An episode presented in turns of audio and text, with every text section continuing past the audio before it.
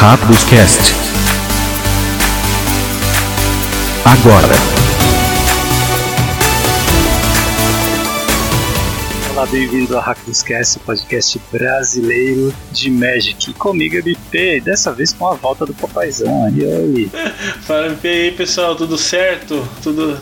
Tamo aí, tamo aí. Não, não, garanto que a gente vai conseguir ficar sempre, mas a gente vai fazer de tudo aí pra, pra voltar a participar. Tem que... Muitas pessoas tomam um hiato do Magic, você tomou um hiato do Magic e do sono também. Ah, não, esse, o do sono acho que ainda vai demorar um pouquinho pra conseguir retomar o, o normal. É, se é que um dia volta, né? Que acho que só muda as preocupações. Mas. É, tá, tamo aí, tamo aí. Eu fui dando updates aqui pro pessoal que faz, sente falta da sua simpatia, da sua presença, né? Eu falei que tá tudo bem contigo, com a sua esposa e com o Gael, ele tá crescendo bastante, então tá tudo tranquilo. É mais o dia a dia mesmo que impede, né, a volta da regularidade da sua presença aqui, mas aos poucos a gente vai tentando é, encaixar. Até por isso, né, a gente tá nessa nesse ritmo. E toda semana tem podcast, mas não dá para afirmar o dia correto que vem. Porque às vezes tem o convidado, às vezes é o co-host, tem que acertar o dia certo. Uhum. A gente tem que ter paciência nesse período. Mas toda semana podem contar com o Hack dos Cast. E por que Hack dos Cast, Edu? Ainda não esqueci, aqui ainda é BR. Aqui é nada acontece feijoada. Aliás, estamos no Twitter, arroba Hack dos Cast, e no Instagram também, tá, cara? Uh, fora essa, esse cansaço aí, tudo bem? Tudo certo, tudo certo. Estamos tá por aqui lidando com as coisas e aqui eu não vou dizer que acompanhei o mundo do Magic, né? A gente vai os WhatsApp da vida discutindo as coisas, mas é... voltamos no Natal, né? Voltamos, estamos em temporada de Natal. Vamos comentar mais sobre isso na fase de manutenção e estamos gravando imediatamente após o anúncio, os anúncios interessantes aí do que tem, está por vir, né? Nesse final de semestre do Magic. É, mas é isso, tem umas correções para fazer, cara. Primeiro que é, não, não precisa entender o contexto da Eli, mas falar que aquela música da Mila, é, ela na verdade é de uma outra banda que eu esqueci o nome, mas enfim, o, é que tá, saiu uma notícia esses dias que o autor de Mila vai processar o netinho porque ele usou ela em outro contexto. Eu fui atrás e o próprio Joel falou que não é da Rádio Táxi, ele confundiu que acho que é uma música chamada Eva, que é da, da Rádio Táxi. E é muito parecida com a minha, tá? Uh, que é aquela uh, Ilha do Sol, né? Minha eu não tinha uhum. com você, uh, todo mundo sabe assim. Sim. É, tinha é do Joel, né? O Joel é da nossa idade também. Isso é, isso é, isso é velho, Joel. Abraço pro seu Joel. Eu não posso dizer outras músicas que eu conheço dessa época, vai ficar feio. Além de ficar feio pela idade, pela vergonha também. Falar.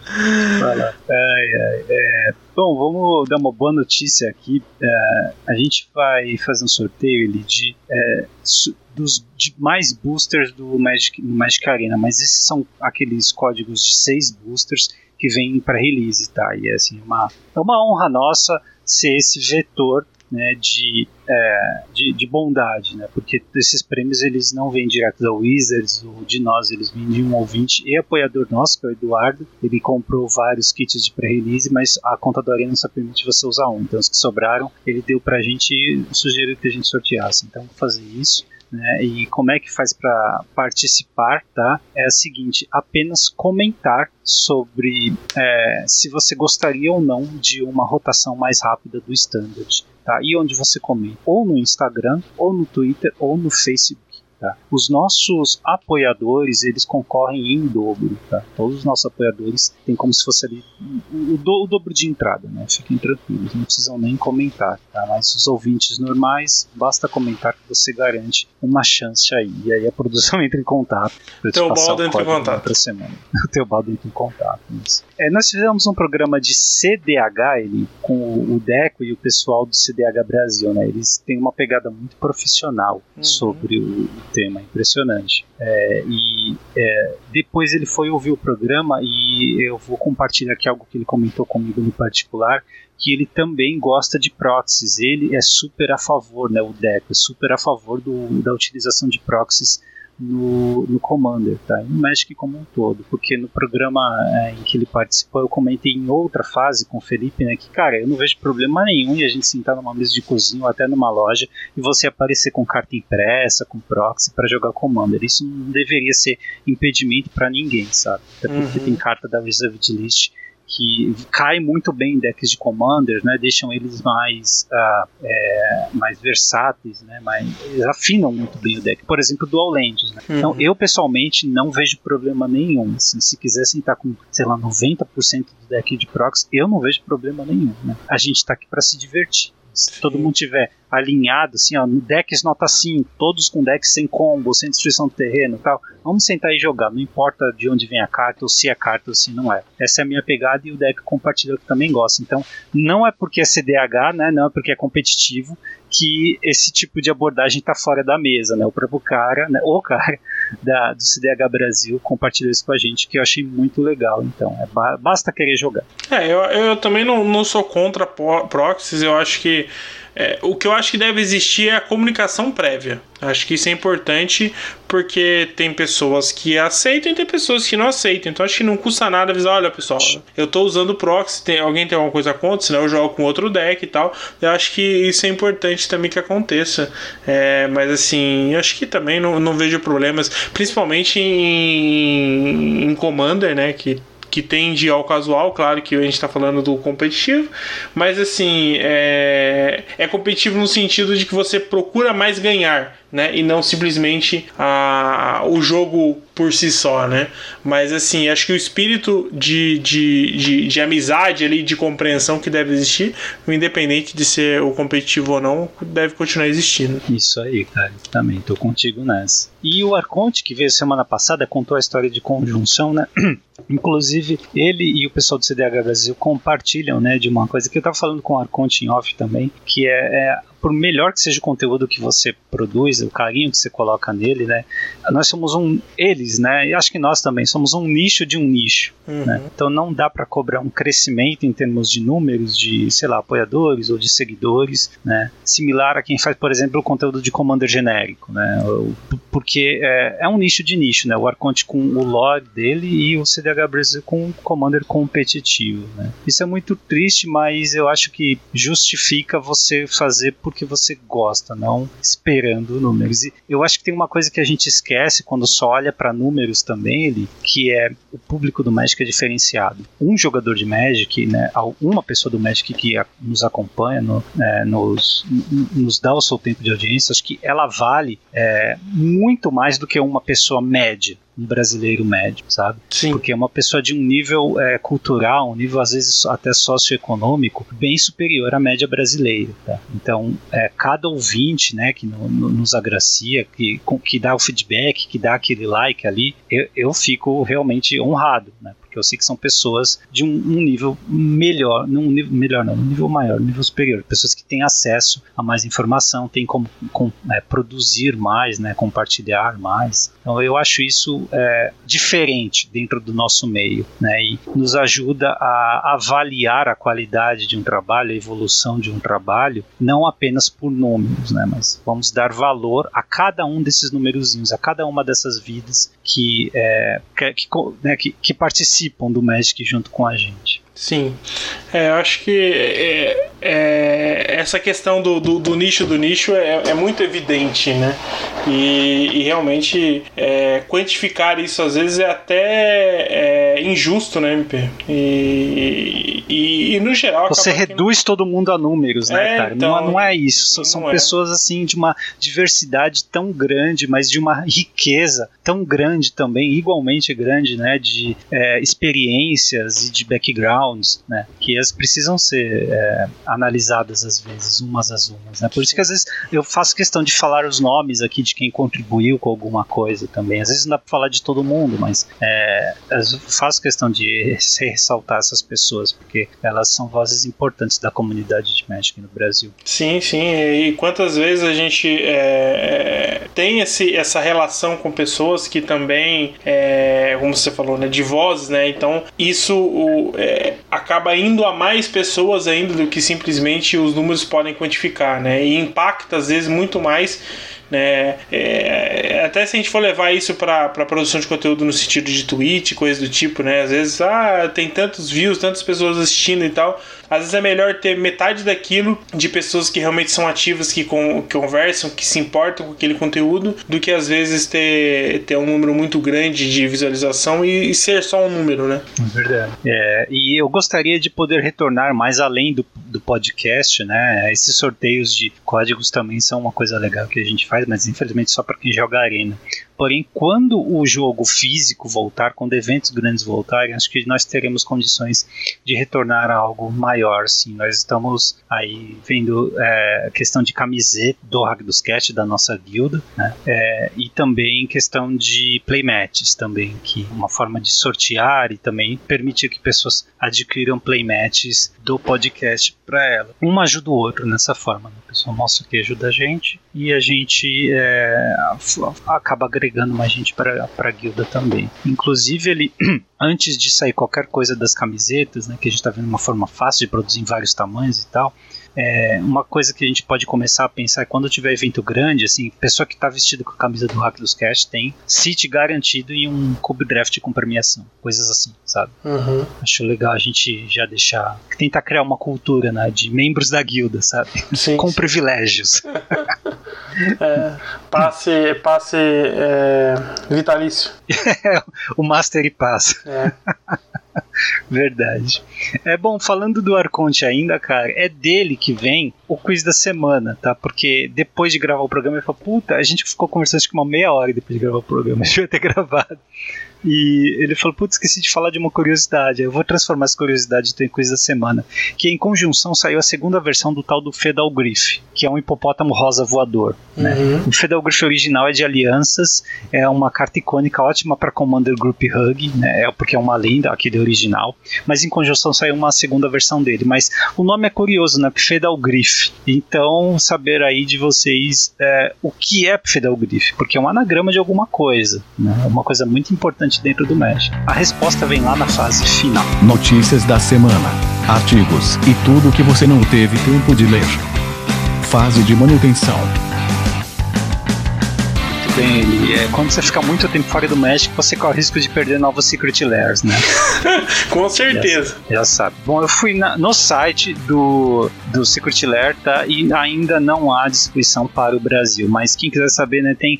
Nós falamos um tempo atrás de um que tinha sabedoria na natureza com uma coruja grande, né? Esse aqui tem é, Decreto da Dor também, Gamble, né? Que joga Legacy, um Preordain que parece arte do Jack Kirby, né? Ou um pouquinho aqui do. Lembra os quadrinhos do Surfista Prateado também, um pouco do, dos quadrinhos do Jim Starlin, né?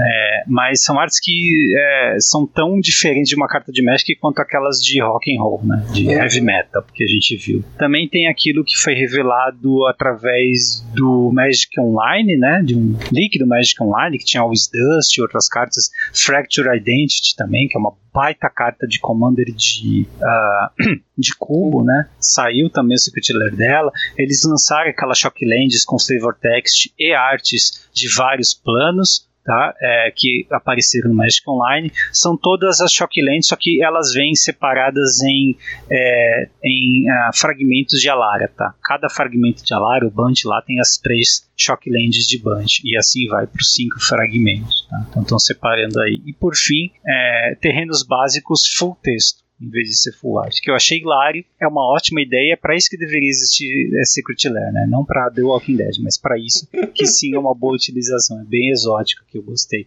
Eu não vou ler aqui o que está escrito nesses no, no, nos terrenos básicos, mas é uma piada, tá? Você ler aqui a descrição do que faz, né? Cada um deles é muito engraçado, é uma piada. Uh, e o, uma outra coisa, né? Um tempo atrás teve o Secret Lair de uh, Black is Magic, né? E a Wizards revelou que só esse aí levantou quase de um milhão de dólares em receitas, tá? Uh, que é importante, né? Porque isso nos dá uma janela aí para quanto que a empresa lucra com cada um desses drops, tá? O Black Magic era um drop só, tá? E levantou quase um milhão. As receitas, né, os lucros desse Secret Lair iam para caridade, então por isso é que ficou aberto, transparente dessa forma, tá? Mas imagina, né? Uma um produtozinho só, tá? Um produtozinho só render quase um milhão para a empresa. Eu acho que eles não vão deixar de fazer esses drops tão cedo. Ah, com certeza. Na verdade, acho que a ideia é potencializar isso de alguma forma, ampliar eu espero que isso chegue a mais lugares, né? É claro que aqui no Brasil é, precisa, apesar de ele chegar de qualquer forma, né? Acaba que, que o Brasil acaba influenciando, né? Só que não é de forma oficial, né? Isso acaba vindo por outras pessoas. Mas eu acho que isso poderia até ser ampliado, né? Se, se o acesso fosse mais fácil, né? Cara, eles fizeram uma média de quase dois Secret Lairs por mês no ano passado. Se esse ano superar isso, hein? já pensou 24 Secret Lairs em um ano, são é, 24 milhões de dólares, se for singular, uhum. né? Isso, e é fácil, né? São três cartas numa caixa. Uma carta para eles deve custar centavos, coisa de 3, 2 centavos, tá? Tô imaginando aqui. Mas você falou de lojas, cara, né? Distribuição por outros meios, não tem no Brasil oficialmente, mas tem lojas que vendem Secret Lair, sim. Por exemplo, se você for ver na Liga Magic, tem loja vendendo Secret Lair do Sabi McKinnon, por exemplo. Eu olhei aqui, 600 reais numa loja. Só tem uma loja vendendo, mas tem, tá? Então tem formas para quem quer muito conseguir, tem formas, tá? Sem importar, direto via lojas brasileiras. Uh, e aproveitando, né, tem tanto frame diferente, né, com esse Secret aqui, lançar um desafio, que eu acho que eu já falei isso antes, você deve lembrar, uh, montar um Commander onde cada uma das cartas tem um frame diferente. Nossa. Nós temos uns quatro frames oficiais, e aí uhum. tem frame de é, Secret Lairs, tem vários frames, tem de Masterpiece, né, tem de expedições, então deve ser possível montar um. Eu gostaria de ver um que as, as 100 cartas, né, falando 99, 100 cartas são uma diferente da outra em frame. Será que dá? É, nos, nos terrenos acho que não dá, né? Vamos escolher os terrenos básicos então, né? É. Os terrenos até que dá, né? Dá pra ter, tipo, esses aí que nós vimos no Secret É, não, dá pra ter vários diferentes. É que eu não sei se o frame vai ser possível. Não deve ter, ter tantos trinta e tantos tipos diferentes de, de terreno. É, até para poder casar a combinação dos terrenos e tal. Mas assim, de cartas, olha, eu acho que tá bem próximo de conseguir, cara. E aí você coloca, você tá jogando com esse commander, nem parece que você tá jogando um jogo, né? Parece o mesmo jogo, né? Parece que alguém derrubou vários é, jogos de tabuleiro em cima da mesa, misturou, né? As cartas. Tá, se alguém imagina. fizer isso, por favor, joga contra MP, porque é certeza que você vai ganhar. Vou ter um troço. Vou desistir na hora. Mas falando em receitas aí, cara, a Hasbro teve uma call para os investidores dela em que foi revelado que o Arena, né, em, comparado esse trimestre ao do ano anterior, subiu 24% em receita, tá? Não em lucro, em receita. O que é muita coisa, né? Como é que na pandemia algo cresce 24%, sabe? É, é, é roubou das lojas, né? Esse, esse, esse investimento, né? Eu imagino que sim, né? E é, é, é pessoa... só o Arena. É só o Arena. É, então, é que é, o, o, gasto né, que as pessoas têm em, em loja e tal, né? Em compra de cartas, o pessoal falou, não consigo jogar, não vou jogar pré-release, não jogar essas coisas. Porque tem muita gente que não, não gosta de, de Spell Table, por exemplo. Né? Você é uma das pessoas que não se acostumou, não, não curte a, a forma como, como funciona. Então, às vezes, vale mais a pena. Se tem o dinheiro para gastar, gasta no Arena e, né, e talvez tenha mais vantagens aí, né? Acho que foi o que aconteceu. Eles também falaram que os usuários do Arena passam em média 9 horas por semana jogando. O que é um número muito alto, porque eu imagino que pelo menos metade metade das contas do Arena estejam ociosas. Então, na verdade, os usuários ativos passam mais do que isso. Isso é né, verdade com todo jogo. Tem muita gente que instala, não gosta e desinstala, né? Ou Sim. deixa o jogo ocioso lá. Então, realmente, né? 9 horas por semana é o quê? Dois ou três drafts, né? Dois drafts e meio aí. É bastante coisa por semana. Bacana. É, se, se, a gente for pensar na, na questão das missões, né? Que consomem uma, uma parte significativa dessas 9 horas se for pensar no, no, usuário que joga mesmo, né? 9 horas é até pouco. Em uma semana em que eu não draft, esse é o tempo mais ou menos que eu passo, só fazendo a missão. Uhum. É tipo uma hora por dia, assim. Tem vezes que eu passo mais porque, sei lá, tem um Friday Night, tem algum eventozinho legal de jogar. É, então, e você pensar, uma semana você juntando gold, por exemplo, você não juntou muita coisa e né, vai te garantir um pouco mais ali na, na, na, próxima semana, por exemplo. Mas assim, no geral, acho que 9 horas é até pouco para pra pessoa que, que tem esse costume ali de todo dia, ou pelo menos dia sim, dia não, entrar ali para cumprir as missões, jogar um draft, ou para farmar alguma coisa em termos de, de, de booster, né? para completar a coleção e tal. É, e outra coisa, né? Para quem não usa usa o Magic Arena talvez não tenha noção, mas 9 horas rende muito mais no Arena do que no Magic Online. Ah, sim. Ah, você, jogos, você falou, 9 é horas é muito... faz 3 drafts. Exato, é uma intensidade de experiências e de jogos muito grande. Né? É, é, muito, é, é muito jogo que você consegue fazer nesse. Se for eu, acho que dá pra fazer uns 6 drafts, que é 0-3 é rapidinho que acaba. Boa. Eles também falaram nessa call que é, Kaldheim foi o set de inverno mais vendido da história, tá? Não porque Kaldheim é frio e tem terreno nevado, não é isso. É porque foi lançada durante o inverno do hemisfério norte, tá? Uh, e eu acho que é normal, o Magic vem numa crescente, né? Então é normal de esperar que cada coleção seja mais vendida da história. Porém, né? Eles estavam falando aqui de papel. Então como é que uma coleção em papel foi a mais vendida, né? Da, da história. É... É, as pessoas não estão jogando em loja, né? Elas estão comprando para colecionar ou para montar o seu comando, mas enfim, para draftar via Spell Table, talvez mas mesmo assim esse volume consegue ser superior ao de um ano sem pandemia, o que é impressionante. A Magic está pegando um momento muito grande, mesmo num momento em que a gente não pode se ver. É, aí entra a, a, uma, algo especulativo. Será que o fato das pessoas não estarem em loja e, consequentemente, por exemplo, não gastarem com um campeonato, elas estão gastando mais com produtos? Eu acho que sim, elas estão colecionando mais, estão investindo em, pela Pimpar Deck, sabe? É, e por exemplo, é. você entra com Cloudheim, por exemplo, que trouxe aqueles, aqueles frames diferentes, né? É uma forma de você colecionar ali alguma coisa, por exemplo, os arquivos místicos de, de Strixhaven, por exemplo. Sim. É uma coisa que eu gostaria de ter todo, que obviamente eu não vou ter todos, mas assim, por exemplo, as, as que jogam Pauper, por exemplo, eu, eu devo ter, devo em algum momento pegar para poder guardar, sabe? Então, assim, acho que tudo isso gera, né, o interesse interesse que, que acaba sendo capitalizado, né? Na, em forma de, de venda de, de produtos selados, é um momento, né? Não, um momento muito forte, mas não é só isso não. A Wizards está promovendo mais ações para expandir ainda mais o jogo para o público que não joga atualmente, né? Ela fez aquela ação com o Mr. Beast, que já resultou em novos jogadores buscando Magic nas lojas norte-americanas. Né? Já tem alguns relatos aí de lojistas falando, olha, no dia seguinte já apareceu quatro pessoas aqui na minha loja, né? que nunca vieram antes procurando Magic. Aí compraram alguns boosters aqui ou Commander Deck do, do, da, da, da, última coleção. Tem também uma ação agora com um rapper chamado Post Malone. Você já ouviu falar dele? Eu nunca ouvi falar. Não. O único rapper que, que eu, o último rapper que eu ouvi, ainda ouço de vez em quando, é o Eminem. E antes dele foi o Will Smith. Falando em, em Mila, anos 90. É, falando em ser velho aí, ó. Aí, Joel. Mas é, cara, eu nem sabia que as pessoas existiam, mas enfim, ele aparentemente joga Commander, foi numa loja americana e fez o maior é, bafafá lá. E outras coisas, né? O Wizard está promovendo um campeonato de streamers de outras, outros jogos aí, até tem até profissional, semi-profissional de xadrez que vai participar. Uh, mas não é coisa voltada para nós, para o público que ouve esse podcast. É coisa feita para promover o jogo e para angariar mais, é, mais jogadores, né, mais consumidores. Então eu espero um crescimento ainda maior, cara. Vamos ver, vamos ver. Falando em crescimento, cara, a Channel Fireball ela fez uma parceria com a Good Games, que é, a Good Games é a maior rede de lojas de jogos de tabuleiro, né, de tabletop do mundo. Tá? É, nesta parceria, o que vai acontecer? Haverá uma plataforma online chamada Marketplace que vai uh, basicamente abrigar diversas lojas com um acervo muito grande de é, produtos de Magic, incluindo singles, tá? Então acho que vai ser uma boa, como analogia, talvez uma é uma competidora do TCG Player, tá? E é uma competidora de peso que vai entrar, tá? E nessa parceria, cara, a Good Games comprou todo o acervo de singles da Channel Fireball.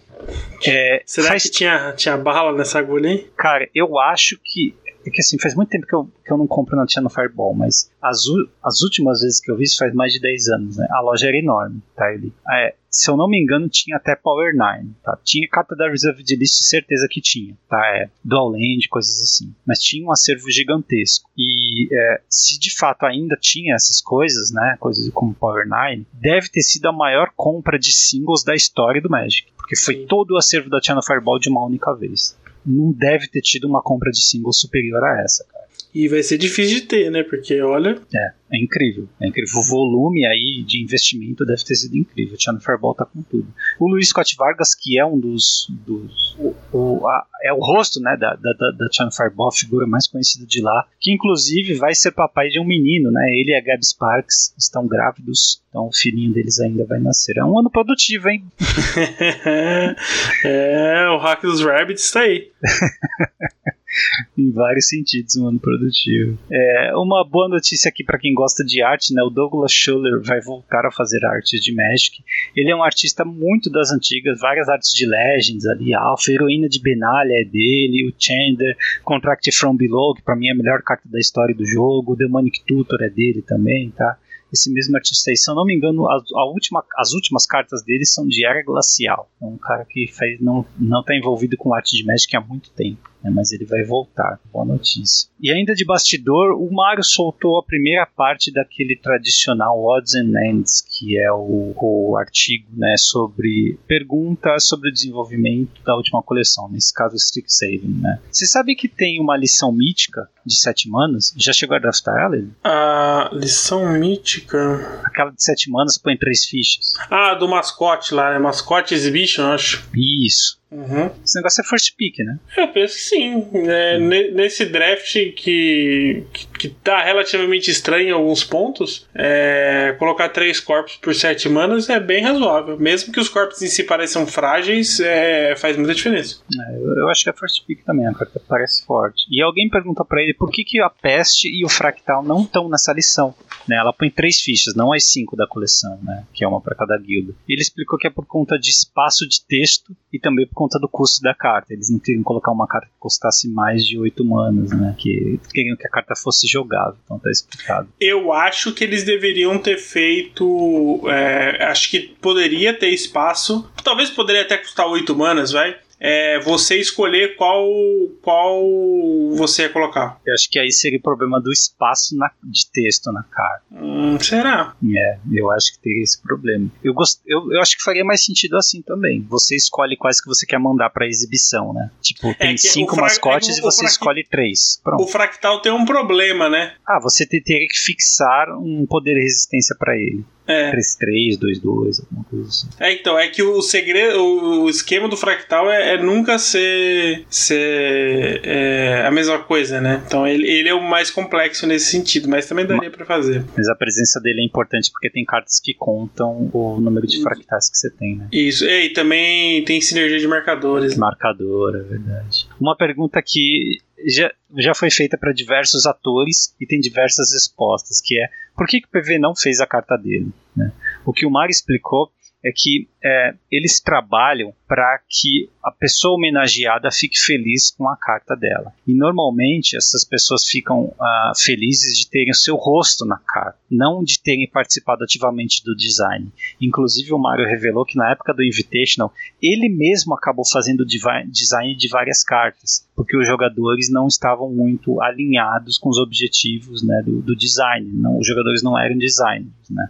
É, mas só de ter o rosto deles eles já ficavam felizes. Uh, que isso aí é, é, é, é, normal, vai ser normal a partir de agora. Né? Eu fico triste porque muitos deles né, têm essa pegada de designer e já tem até esboços do que eles gostariam de fazer. Né? Mas, enfim, é, é, pelo menos o PV tem o rosto dele. Agora, se isso é que faz os jogadores felizes, ele ter os rostos deles, por que é que na hora de reprintar simulacro, mago interferidor, eles não utilizam a arte original que homenageia o campeão do Invitational?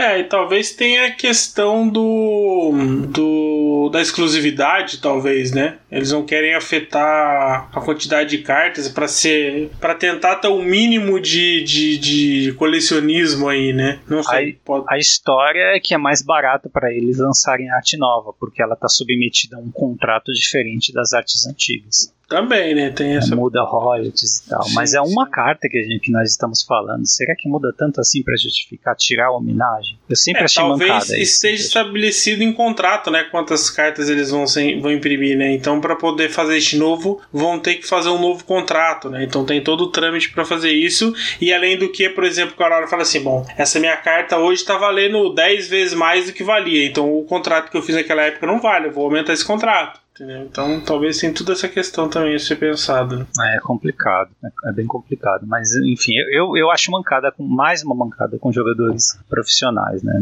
Deixa é, de homenageá-los. Eu entendo que ele não se envolva, mas eu acho que poderia ter abertura que, que não fosse na carta com o rosto da pessoa, mas que em algum momento fosse dada a oportunidade para que, que os jogadores, né, é, campeões de algum. Nem que fosse um campeonato específico só para isso. Hum.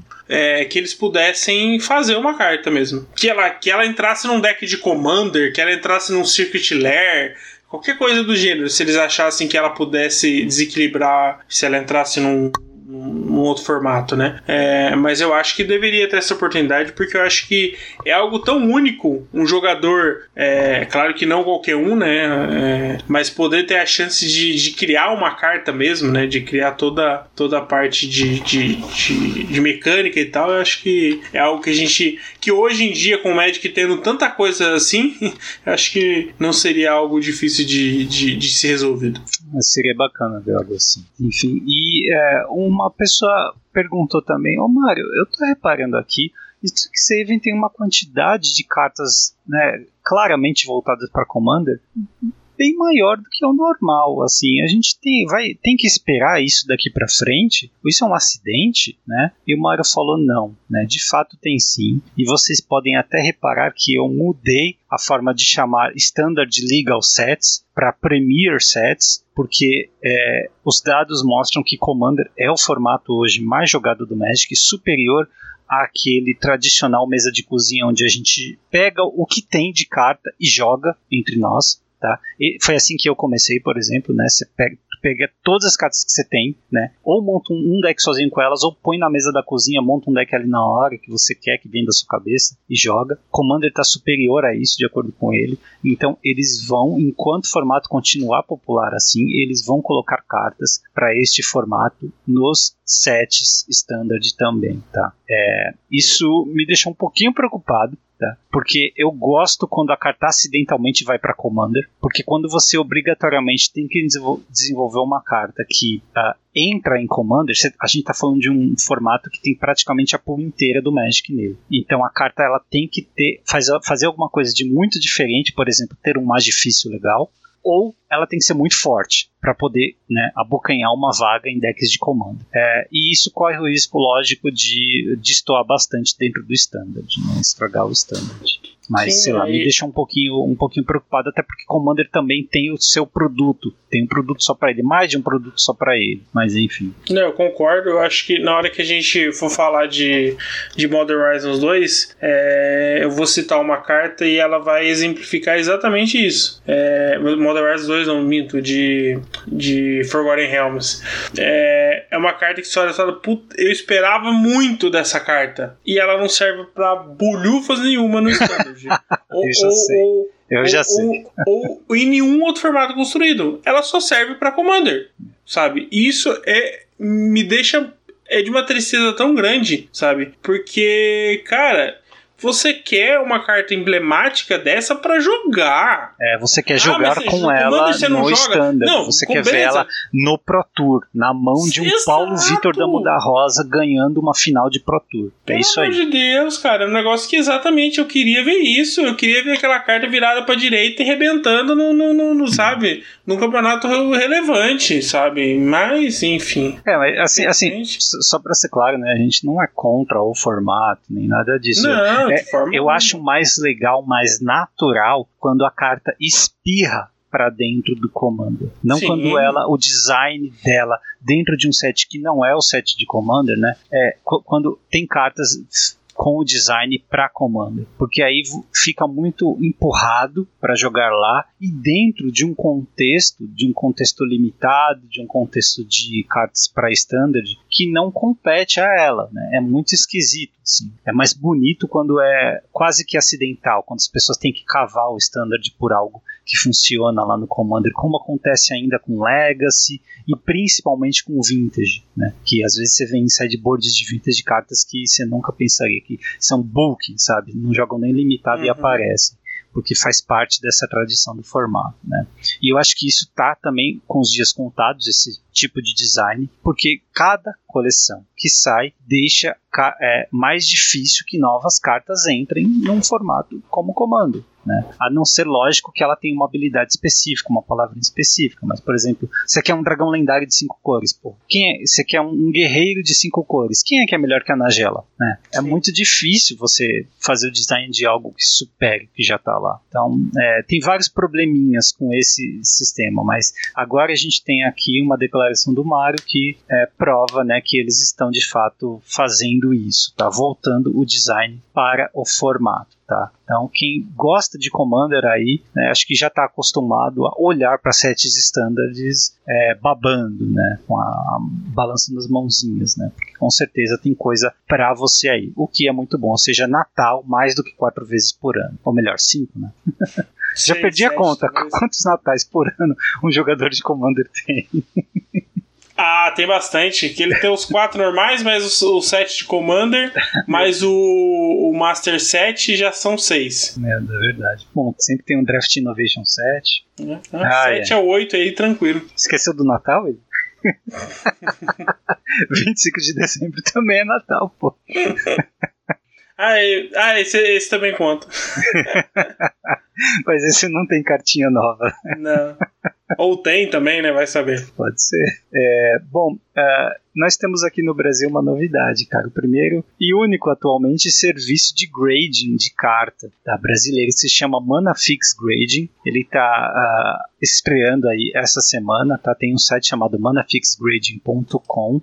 É um serviço brasileiro em que eles classificam a sua carta de acordo com a condição dela, tá? Uh, eles têm aqui no site explicando o que é uma carta nota 1 até uma nota carta nota 10 no sistema deles, tá?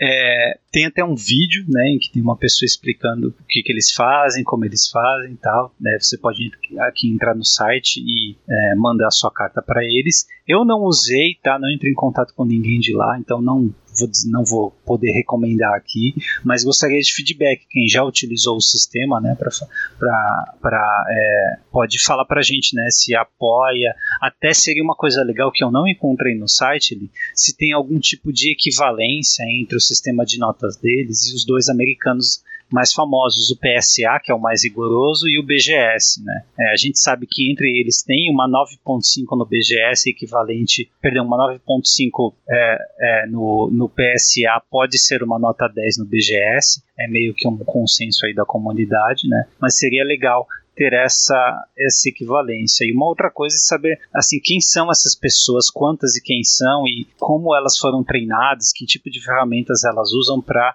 identificar, né, para dar essas notas. Se de fato tem algum curso que se faz, alguma coisa assim, para pegar mais, é, talvez, confiança no serviço, né? Porque quem vai mandar o grade de uma carta é que tem uma carta xodó, né? Isso aqui uhum. é para colecionador high-end. Então acho que precisa estabelecer uma relação mais sólida aí, né, mais transparente com, com a comunidade, né? Mas de qualquer forma, tem um serviço aqui no Brasil, tudo em real, tudo pelos correios, né? A empresa é, estatal mais a, a pontual que existe, né? Com certeza, não tem nem dúvidas que se mandou pelo correio chega. Meu medidor de sarcasmo tá estourando aqui. e se o cachorro não comer, se o vizinho não receber antes, é né? Mas é tudo feito aqui em português, é, no Brasil, com reais, né? Então, isso a gente tem agora. Então é manafixgrade.com, que é bem curioso. Inclusive, uma forma aí de você evitar ser engabelado, né? Se uma carta realmente está classificada ali, ela não é uma carta falsa, não é uma carta. É, você pode confiar minimamente ali na nota né? Assim, às vezes varia meio ponto ou um ponto, mas enfim, né? tem algo garantido, né? O que são é. cartas falsas. Oi, oi, pode falar aí. Não, não, é, é, considerando, né? A gente falou essa questão do colecionismo, né? Cada vez mais você, você é, investe né, em coleções as cartas subindo, reserva de list, coisas do tipo. Né? Então é bacana você ter a disposição de, de, de ter alguém para poder conferir aquilo, alguém que, que é, independente aí de você ter certificado né, de como é que é esse processo, minimamente é a pessoa que entende né, do, do, de reconhecer uma carta falsa de, um, de uma original e obviamente de poder é, dar esse estado de condição e você conseguir ali é, ter uma negociação mais próxima da, da realidade daquilo, né? Com, com algo é, comprovando aquilo que está acontecendo, o que você vai comprar, o que você vai vender. Né? É, cartas, cartas com grading é, em inglês né, no mercado de lá, elas não crescem muito o preço, tá? não é assim algo que vai dobrar o preço, mas é, é algo mais sólido, sabe? Você confia muito mais em quem está tá vendendo, confia no sistema, né? Você pode rastrear a carta dentro do sistema do, do site, da BGS ou da PSA. E é, para quem é colecionador, né, é um item bem, bem sólido. É, considerando que aqui no Brasil todas as cartas que você compra é NM, né? Eu nunca vi isso, é um, é um absurdo. É né? curioso, porque sempre que você vende para uma loja nunca é NM, né? Não, é, cara. Cara, você comprar uma carta foil de, de, sei lá, de várias lojas aí que você compra, cara, é, dificilmente ela vem NM. Dificilmente ela vem NM. Porque, para quem mexe um pouco, a carta foil ela risca muito fácil. E o risco, ele fica muito. É, é, chama muita atenção né? Porque na questão do brilho ele, ele fica escuro, né? Então assim é muito difícil você pegar uma carta foil é, M ou NM, né? Então assim, principalmente de coleções um pouco mais antigas, é só realmente quem oferece ali uma forma de armazenar muito bem esse tipo de, de produto, né? Então você ter uma forma de comprovar esse tipo de, de, de estado, né? É, é importante, né? Infelizmente as lojas no geral é, não respeitam muito muito esse tipo de, de condição da carta, né? É, eu não lembro quem que, que falou, não lembro se foi aqui ou eu li.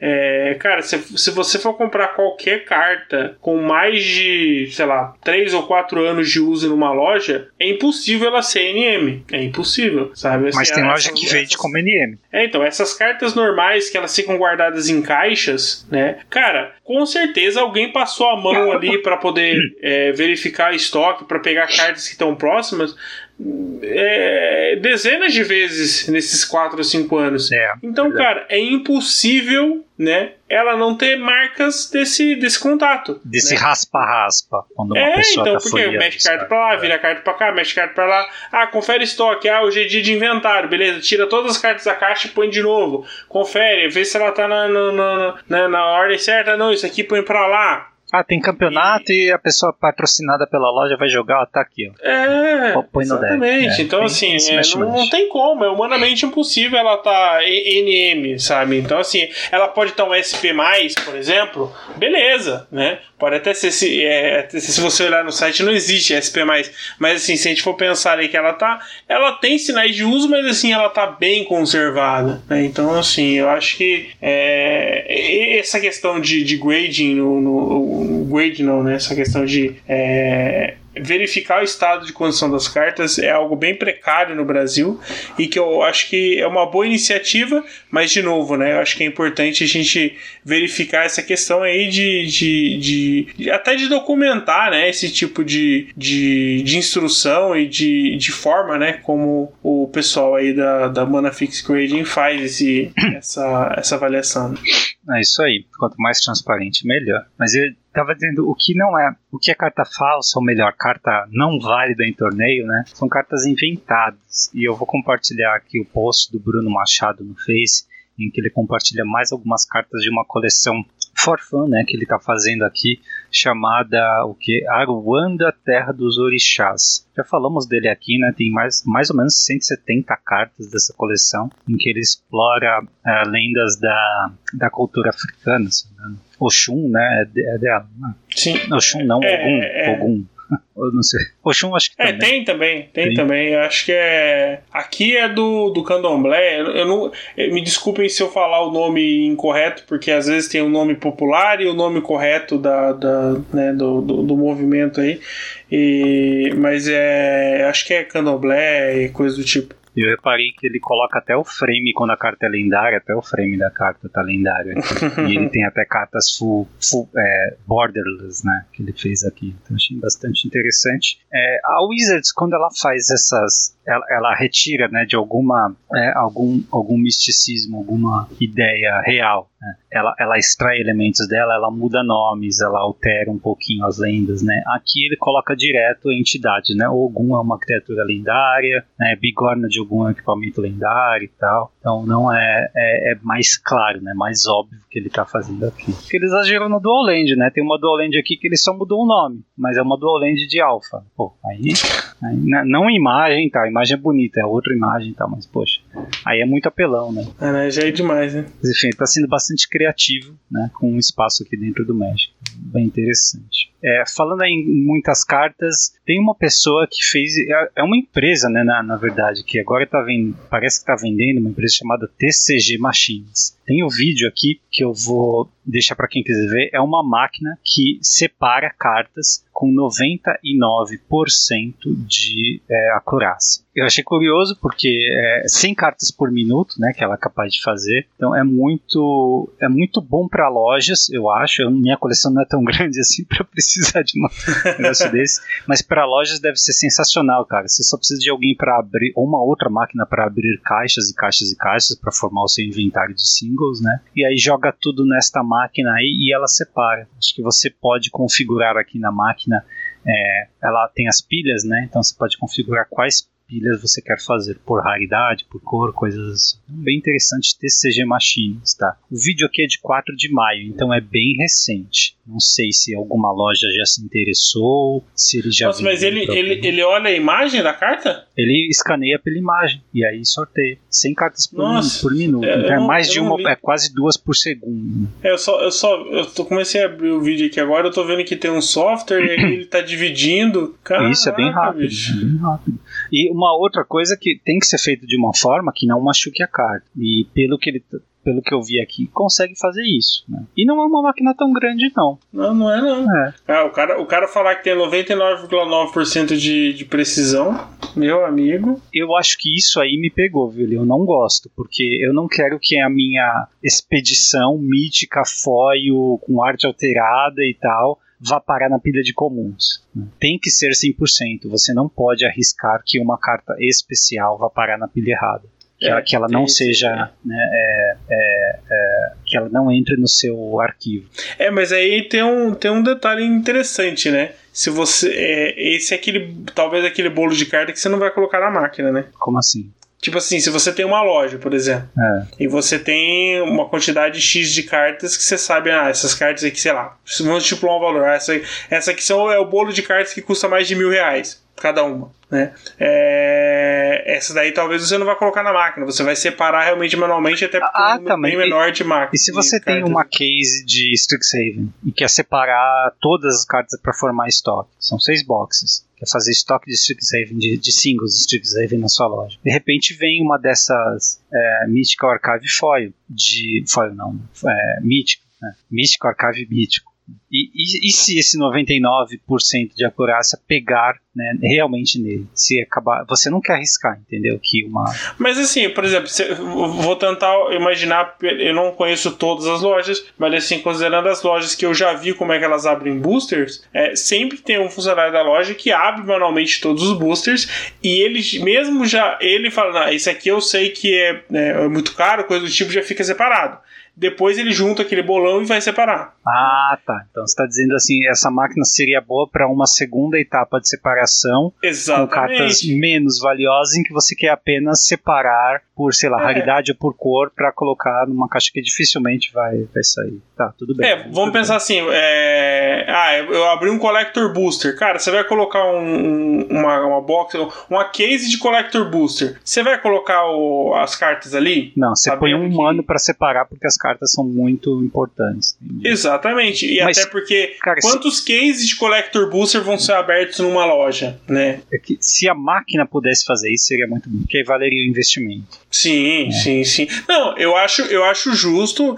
E assim, vamos ser sinceros, 0,1% é relativamente baixo se a gente for considerar né, isso, mas é o que você falou, né? Se eu tenho 10 mil cartas, né? Ah, se, se é... ele errar numa incomum aleatória, tudo bem, mas se errar em uma mítica boa e valiosa, aí é pecado. Uhum. Mas é interessante, né? É interessante. É... Apesar de que tira todo o gosto, né? Separar a carta, tudo bem que talvez pro funcionário da loja que separa a carta não é tão legal quanto é para você separar cartas que vão para pasta aqui na sua casa, né? É, eu lembro de um lojista canadense falando no podcast uma vez que é, tinha crianças que iam até a loja dele e pediam para separar cartas. Então ele tinha uma mão de obra escrava praticamente, né?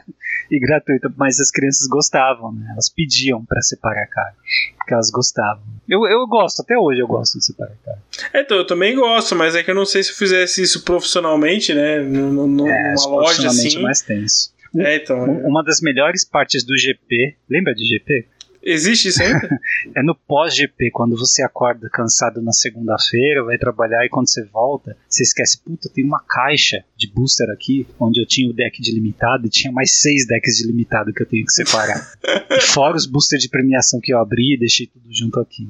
E aí você sabe que a sua noite está garantida, que você vai passar a noite inteira separando carta, colocando, separando o que é para trocar, o que é para carta de commander e tal. Essa é uma das partes mais legais para mim, pelo menos. Você se, se, se, cerca de cartas, né? Você fala, nossa, eu sou o rei das cartas. Não, mas é, é, é gostoso, né? Você tá fazendo uma coisa que você, sim, sim. você gosta, tá se cercando, né? Por cartinha que você gosta. Uma parte legal. Infelizmente, né? Faz tempo. Faz tempo. Faz tempo e a gente não sabe quando volta a fazer. Exato, exato. Fazer o seguinte, o equivalente disso é abrir três telas do Arena aqui e ficar mexendo na coleção. Sim, sim. Ficar fazendo missão do Arena pra ficar abrindo, ganhando é, XP pra abrir. Cartinha comum aleatório, é. né? Uhum. que tristeza. Mas vamos lá. Vai haver mais um evento promocional da Wizards, Ultimate Fight Showdown. Pelo que eu vi aqui, esse evento é só no Brasil, porque eles têm um, ele tem um outro nome é parecido, tem um evento parecido ao norte-americano, mas com outro nome. Então, se é um evento só no Brasil, por que, que deram um nome em inglês? Eu não entendi isso também. Mas enfim, pode ser que seja internacional, em que eles vão colocar vários streamers, separá-los em cinco guildas, ou melhor, escolas, cada um vai representar uma escola, né, não, melhor, alguns vão representar a mesma escola, né? Então são as cinco escolas representadas e eles vão jogar um campeonatinho que deve ser standard ou, e ou histórico também é, durante aí esse mês, tá? É, quem tiver interesse em assistir, isso vai nas redes sociais de qualquer produtor de conteúdo que você acompanha, porque com certeza ele está dentro. Tem muita gente dentro aí, tá? É, o, uma, uma coisa curiosa que eu vi aqui, reportagem do Globo Esporte, que você compartilhou, ele pode falar sobre ela? Sim, é, é, na verdade é, um, é uma notícia. A notícia é nova, né? A matéria é nova, mas a notícia em si é, já é um pouco mais antiga, né? É de uma jogadora de Magic, né? Que chama Ana Cariani. Ela é de São Paulo, se não me engano. Eu já vi. Eu, eu, eu, eu participo de grupos que ela está também. é, eu já vi. É, é, uma pessoa conhecida da comunidade. É, que ela teve é, ideia, né? Ela teve, teve um filho né? E ela quis compartilhar as, os momentos do filho, no caso aqui o chá de bebê, né? Se é, eu não me engano, ela é ela é juíza também. é juíza, né? Porque eu é. lembro de ter visto ela com roupa de juíza GPs, ou numa loja aqui em São Paulo. Ana Carina. E aí, é. e aí um, um, dos exemplos aqui é que quando né, teve o filho e tudo, ela tirou uma foto, ela fez, um, fez uma carta, né, com, com, com, com a foto do filho e conversou com o dono da loja e fez um evento que as pessoas davam, pagavam inscrição com fralda e ganhavam ali a, a, a carta, né? O, o, tokenzinho. Na verdade, é, é, não, é, não é um token, né? É, uma, é, é um, é um. Simula um Garruk, né? Chama Bebê Garruk aqui. é, um, um Planeswalker aqui e né, descreve aqui um, um, pouco sobre, sobre a vida dela, até depois dá um exemplo de, um, de uma outra é, história aqui um pouco diferente, né, do, de, de, de, mãe e filha também. É, é bacana, né, até se aproximando do Dia das Mães também. É, é bacana ver esse tipo de, de história, né? E é mais bacana ver isso no veículo, né? Mais conhecido e amplo, né, como o, o Globo Esporte, né? Mas eu acho que o, o, gesto em si tem, tem aparecido cada vez mais, né? Eu acho que essa interação das famílias, a gente estava comentando sobre gerações, né? E a nossa geração que conheceu o Magic a, lá na infância, né? E agora tendo filho, quer envolver ele de alguma forma no hobby, né? Então eu falo aqui que eu, eu não espero nada menos do que um título do Pro Tour pro Gael. Então ele que se vire para conquistar. Nada menos. Um chá de bebê temático de Magic é uma boa ideia. Eu tenho que ter muitos amigos e amigas de, de Magic, mas. Sim, sim. E, e, clara, e claramente ter um parceiro, né? Que, que, que ou, ou, ou jogue, né, ou goste de Magic, ou no mínimo é, tem interesse e respeito ali pelo, pela paixão do, do, do companheiro. É verdade, bem lembrado. Por exemplo, no meu caso aqui é assim, né, a, a Rê é, não gosta de Magic, ela não liga pra Magic, ela não faz questão nenhuma de Magic, mas ela adora o fato de eu gostar. Então, assim, é algo que funciona bem. Muito legal. É um exemplo aí para outros casais. É meio Magic, de apenas uma sim, parte. Sim, sim, porque pode acontecer o, o, o, o homem não gostar, a mulher não gostar, né? Então, acho que é, é o respeito ajuda bastante e, e facilita, né, para que as coisas fluam bem. Isso aí. Bom, finalizando aqui a fase só falando de Magic Digital, o Magic Arena o Magic Arena é, vai ter um Open selado agora, né, dias 8 e 9 de maio, tá? Uh, inclusive tivemos mais um feedback lá no nosso site sobre um ouvinte que é, ganhou um prêmio, né, e disse que 30, realmente 30% fica retido lá, tá? Então não é 2 mil dólares ou, ou, mil dólares, né, é 70% disso, mas que ainda assim é muito dinheiro, o dólar está mais do que 5 reais, né, 5,27 hoje, é bastante. Uh, e eles anunciaram também que está chegando uma Historic Anthologies uh, 5 para o Historic, tá? Vai ser dia 27 de maio, então final desse mês, tá? Tem 25 cartas novas. Ele, eles só deram spoiler de duas, tá? É, uma delas é bem excitante, que é o Vorinclex original, tá? Vorinclex Voice, da Voice of Hunger, né? Aquele que não, não, não deixa o oponente desviar. Né? Quando ele vira o original de Nova Phyrexia. E a Whirler Rogue, que deveria. É uma carta de Origens, né? Magic Origins, quatro, azul em comum, 4 mana, 2, 2 entra em jogo, põe dois cópteros. E você vira dois artefatos desvirados, a criatura alvo não pode ser bloqueada esse turno. Bom, criatura que entra em jogo e põe ficha é sempre interessante. Não sei se vai jogar é, histórico, é, mas. É de, de origens essa carta?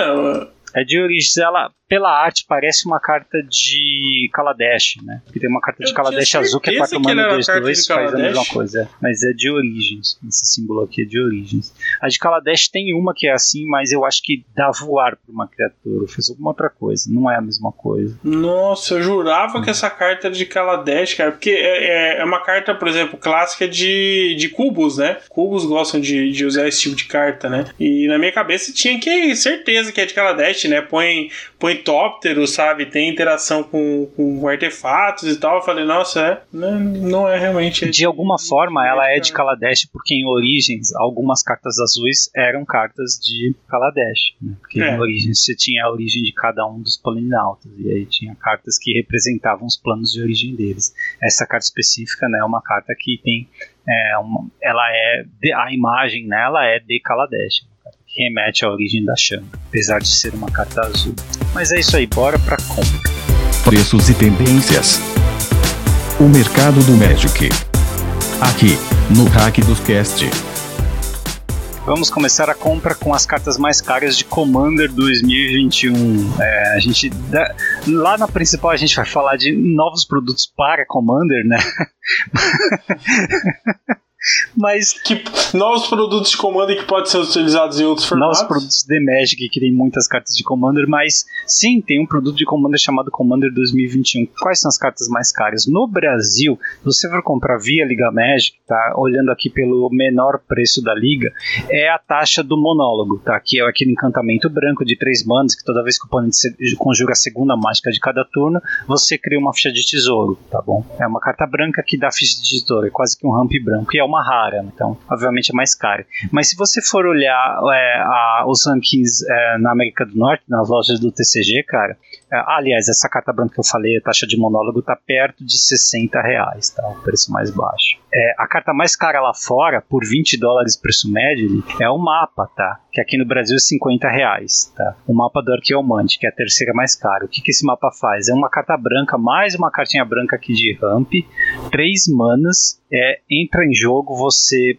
é, procura por até duas planícies básicas, põe na sua mão. Então, por três manos, né? Se der um ramp, não é bem ramp, né? Mas você é. já troca uma carta por duas na mão. E toda vez que um te... e é um artefato que fica ali. E diz toda vez que um terreno entra no campo de batalha sob o controle de um oponente, Se ele tiver mais terrenos do que eu, ele você pode colocar um terreno da sua mão no campo de batalha. Então acaba sendo uma carta de ramp e uma carta bem competente de ramp nesse caso, tá? Principalmente se o deck branco começa atrás. É muito boa. É, o, a taxa de monólogo é para quem, quem, é amante aí do, do, do das staples de, de, de, Commander. Ela é uma versão é, reduzida do Dízimo Sufocante, né? Que é aquele encantamento de 4 manos, que faz algo muito parecido. É, então, assim, se você joga de branco e joga Commander, é, compre, porque Dízimo Sufocante é uma carta que ela ficou estável durante um bom tempo e agora só tem aumentado e com certeza vai só aumentar e o, a taxa de monólogo é, entra na mesma, na mesma ideia. O mapa do Arqueomante é um pouco mais específico, né? Mas eu acho que a taxa de monólogo vai ser uma staple de, de qualquer deck com branco do, do, do Commander. Eu acho que é uma carta que acaba sendo bem necessária é, e vai ser muito útil. É o que é, um, é um, algumas das melhores cartas para corrigir mana, né? Para corrigir a, o defeito sim, do sim. branco em Interramp. É, e colocar tesouro facilita muito, né? Porque aí você, você não precisa ter um mono white, né? Você pode ser qualquer deck que tenha branco. Verdade.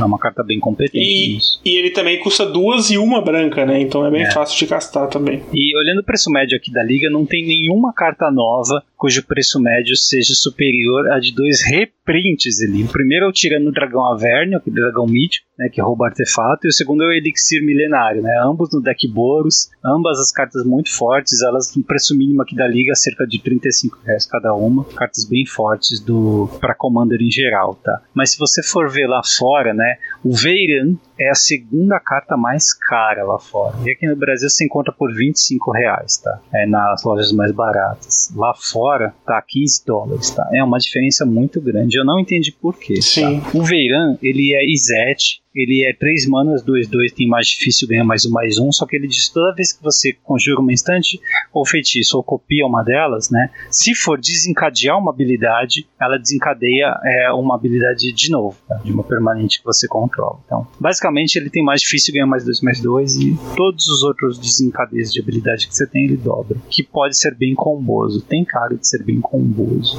É, o, o arquivo de Alhama, Alhamarete, não sei se a pronúncia se certa. Essa também é uma carta que baixou um pouco de preço, se não me engano. Ah, o Hamaret. Esse é o reprint, né? É, é o reprint. reprint. É. É, ele deu uma baixada de preço, é, porque ele tava. Bom, não baixou muito também, baixou de. Baixou 5 reais. É, que é uma carta que eu precisava pegar também em algum momento. Com menos de 30 se compra, né? Então tem na hum. loja vendendo por 27. É, e a terceira carta da coleção mais é, na Liga Magic, né, com preço aqui, que é exclusiva da coleção, né, mais cara, é a Adrix e Neve, com jogadores gêmeos. Eles são de Quandrix, ou seja, a guilda UG. 4 manas, 2 2 tem salvaguarda 2. E se uma ou mais fichas forem ser criadas, eles dobram. Basicamente uma um, um, Season só para ficha, mas com pernas, que fica na sua zona de comando. E é um tritão mago, tá aí. Entre cartas individuais, né, a gente continua falando de Commander, porque o que move preços né, de cartas não standard é Commander. Por exemplo, Creekwood Lige, tá, que é lá uma carta antiga lá de Shadowmoor, é da época de Lorvin, né? Dobrou de uhum. preço na última semana por causa do Commander do Beledros, tá? Que é o dragãozão VG, tá? E uma nota sobre esses dragões, ele, esses são uns que eu acho que faz sentido, tá? Ah, as, cada uma das cinco escolas de magia foi fundada por um dragão que é um dragão mago, sei lá, tá. E aí você lança dragões que custam sete manas ou mais e tem habilidades, né, absurdas tudo bem, vai espirrar em Commander, legal. Eu acho que isso sim é um, assim, um acidente bem planejado para uhum. encontrar Commander, sabe? Mas cartinhas de custo menor e tal, mais eficientes, eu já acho problemático pro limitado e pro standard, até porque esses dragões são míticos. Mas enfim, a gente tem também o Cone Spine Dragon, que é um dragãozinho antigo lá de Shadowmoor. 7 mana, 7 5 voa. Ele entra em jogo, você descarta sua mão e compra cartas é, igual ao dano que o oponente tomou esse turno. Tá? É, ele não teve reprint, a, não ser de Mystery Booster, então é difícil de achar mesmo. É uma carta que quase que dobrou de preço em uma semana, foi para 30 dólares. Uma carta que custava ali 5 dólares, foi para 5 dólares até o começo do mês, né? E nessa última semana, depois de alguns, algumas subidas, ele foi para 30. E eu só vejo ele em Commander de Magda e de Neheb, tá? Pelo menos no Goldfish aqui. Cartas novas que subiram: a Birg subiu 30%, 5 dólares. O Vito subiu 33%, foi para quase 8 dólares dólares em média. E o Spite Dragon, que é o, aquela, aquela cartinha incomum, né, que a gente vê jogando inclusive Modern, viu? Ela dobrou de preço na última semana, a Sprite Dragon. Tá bem caro, inclusive. Uh, a versão mais barata dela, deixa eu ver. Caramba, uma incomum de quase 4 dólares. Você tá louco, rapaz. Nossa, tá caro, hein? É, preço médio quase 4 dólares. Tá louco. Duas manas, um, um voa, ímpeto e ganha marcador mais um mais um quando você casta uma não criatura. É isso aí. E agenda de lançamentos, né? Nosso próximo compromisso é 24 de maio, que é o começo dos spoilers de Modern Horizons 2, tá? Modern Horizons 2 sai especificamente dias 4 a 10 de junho. Vamos pro combate, tá? Decks de destaque. Agora, na fase de combate combate tem várias notícias soltas aqui. Primeiro, né, parabéns ao Stefano e ao, ao Sanduba. Né, o Sanduíche venceu o Mana Trader Legacy. Né, a gente não lembra de Legacy quando pensa em Sanduíche, né? mas ele spikeou esse torneio aqui, mandou muito bem. O Stefano chegou ao top 8. Tá? O Sanduíche escreveu um artigo lá na Liga Magic sobre a conquista dele, sobre o deck que ele pilotou. Foi um deck de Omnitel, Uh, ele comenta aqui o Sultai Uro Omnitel, que ele, que ele, que ele pilotou. Né? A gente pensa que o Omnitel é onisciência, tá? É, e uhum. é, como é que ele põe a onisciência em jogo? Aí é que vem o pulo do gato, né? Não é apenas por É, como é que é o nome daquela carta? Show, show, Intel. Não é apenas por Show Intel, é por Eureka, cara. Ele também usa Eureka. Eureka é uma carta que a gente só está acostumado a ver em cubo, né? Mas não, tá uhum. aparecendo aqui também quatro manos permanentes em jogo. Todo mundo faz isso, né? Mas ele também tem uma cópia de Eureka e quatro de Show Intel. As criaturas que ele põe, Onisciência, obviamente, quatro cópias. Ele tem um Griselbrand e dois Emrakuls, né? E ele tem mais criaturas, né? Pra poder é, lutar, para poder grindar aí contra outros decks. Ele tem três Coalt Presa de Gelo e dois Urus. O Uru continua jogando, Uru. É, o Uru continua jogando horrores, né? Para acelerar, ele tem duas pétalas de Lotus uh, e fez uma metacall aqui com três Véu do Verão no main deck também. Achei curioso. Ele tem uma carta bem recente, extraído dos sonhos, lá de M20, cara. É uma carta azul feitiço, quatro manas você olha sete do topo, põe duas na mão e o resto no fundo. É um tutor, basicamente. É um, é, como é que é o nome daquela? Dig True Time? Dig True Time. É um Dig True é Time. nerfada. É, sim, sem desconto. Mas ele usa uma cópia dela aqui no deck também. O, o 3 Véu do Verão foi um, uma baita cola aqui, mas deu certo. E pelo visto funcionou. Funcionou. Parabéns ao Sanduba e spikeou o torneio. O Sanduba também não para, né? Como o Grand não para. Ele escreveu um artigo na liga falando do standard de Strixhaven. Tá, ele diz que pouca coisa mudou em termos de grandes arquétipos e de decks. O que a gente teve foi um Boros voltando dos mortos, né? Boros tá voltando dos mortos, porque tem acesso a PV, ao bichinho de duas manas, a criatura de duas manas 2-1 que aprende, aquilo não limitado é um monstro, né? Aquela branquinha lá, duas manas 2-1 entre jogo e aprende. Professora de simbologia. Isso. É, e também tem outras cartas, né, que ajudam o deck a. Tem uma carta de quatro manas híbridas Boros que dá uh, golpe duplo para todas as suas atacantes, que eu esqueci o nome também, mas que joga nesse deck. É um. O Blade qualquer coisa. É. É, e além disso, ele fala aqui, ó, Sultai Ultimato, algumas versões podem usar a Professora Onyx, que é a nova Liliana, Monohead tá usando o Teórico da Conspiração, também tem um bichinho de Momana, um ímpeto, que você paga duas viram, um bicho não pode bloquear até o final do turno, também pode aparecer. O Sanguinomante, né, aquele bicho que foi, até foi oferecido para ser a carta do PV, né, que tem três opções, o preto lá, 3 manos, 2, 1. Ele tá aparecendo no hack do sacrifício, tá? O Zet Dragons é um deck né, novo, porque tem uma densidade de cartas de Six um pouquinho maior, e é um deck bom também, eu gostei desse deck. Mas essa é a visão geral. Quem quiser ler o artigo dele, estará aqui na descrição, o artigo da Liga Magic. Uma coisa curiosa, o Thiago, nosso ouvinte, compartilhou aqui uh, no Modern ali, né? A gente pensa em cartas novas aqui. No Modern a gente tem um Death Shadow, que fez, acho que fez 5-0 aqui numa liga, né? É, Death Shadow tudo bem, ele usa as 8 Death Shadow que a gente está acostumado, mas tem o removal de carta monocolorida, sabe aquele uma preta e uma vermelha, remove, exila. Vem inverso. Isso. Tem isso no side e tem também aquela carta BG no side, que é duas manas, custa adicional, sacrifica uma criatura e põe aquela quantidade de pestes em jogo. Né? Tem duas cópias dessa carta. É Tend the Pestes, eu acho que é isso, eu esqueci o nome em português. Mas Qual que é a vantagem? O fato de, de aumentar o número de ameaças? Será que é por isso que. Eu acho que é para responder um removal em cima de uma Death Shadow. É, porque é, é, bom, você tira vantagem, né? Você vai ter um Death Shadow gigante, que é a ideia do, do deck, né? E aí depois você tira a verticalidade e, e aumenta o número de ameaças, que aí fica mais difícil, né? Porque o cara vai, vai ter que fazer de tudo para responder o Death Shadow, né? Porque a ideia é você fazer o Death Shadow o mais rápido possível, né? Talvez ali turno, turno 3, turno, né? normalmente acho que é, é, é, o turno onde ele, ele já tá num, num valor que consegue causar dano, né? E aí você, sei lá, cria ali 8 fichas 1 barra 1, realmente acaba atrapalhando um pouco o plano do, do, do, do oponente, né? De conseguir responder isso. É, não é bem o que o deck é, prefere fazer, até porque a carta no side. O, main deck usa, uhum. por exemplo, Fúria de Batalha Temor, né? então ele quer ter uma criatura bem alta, mas é, eu acho que funciona para responder como instante, né? Duas manas instante, funciona para responder esses removals. É, é um deck que usa lurros também, então eventualmente você pode evitar de uma Death Shadow ser exilada com um PF para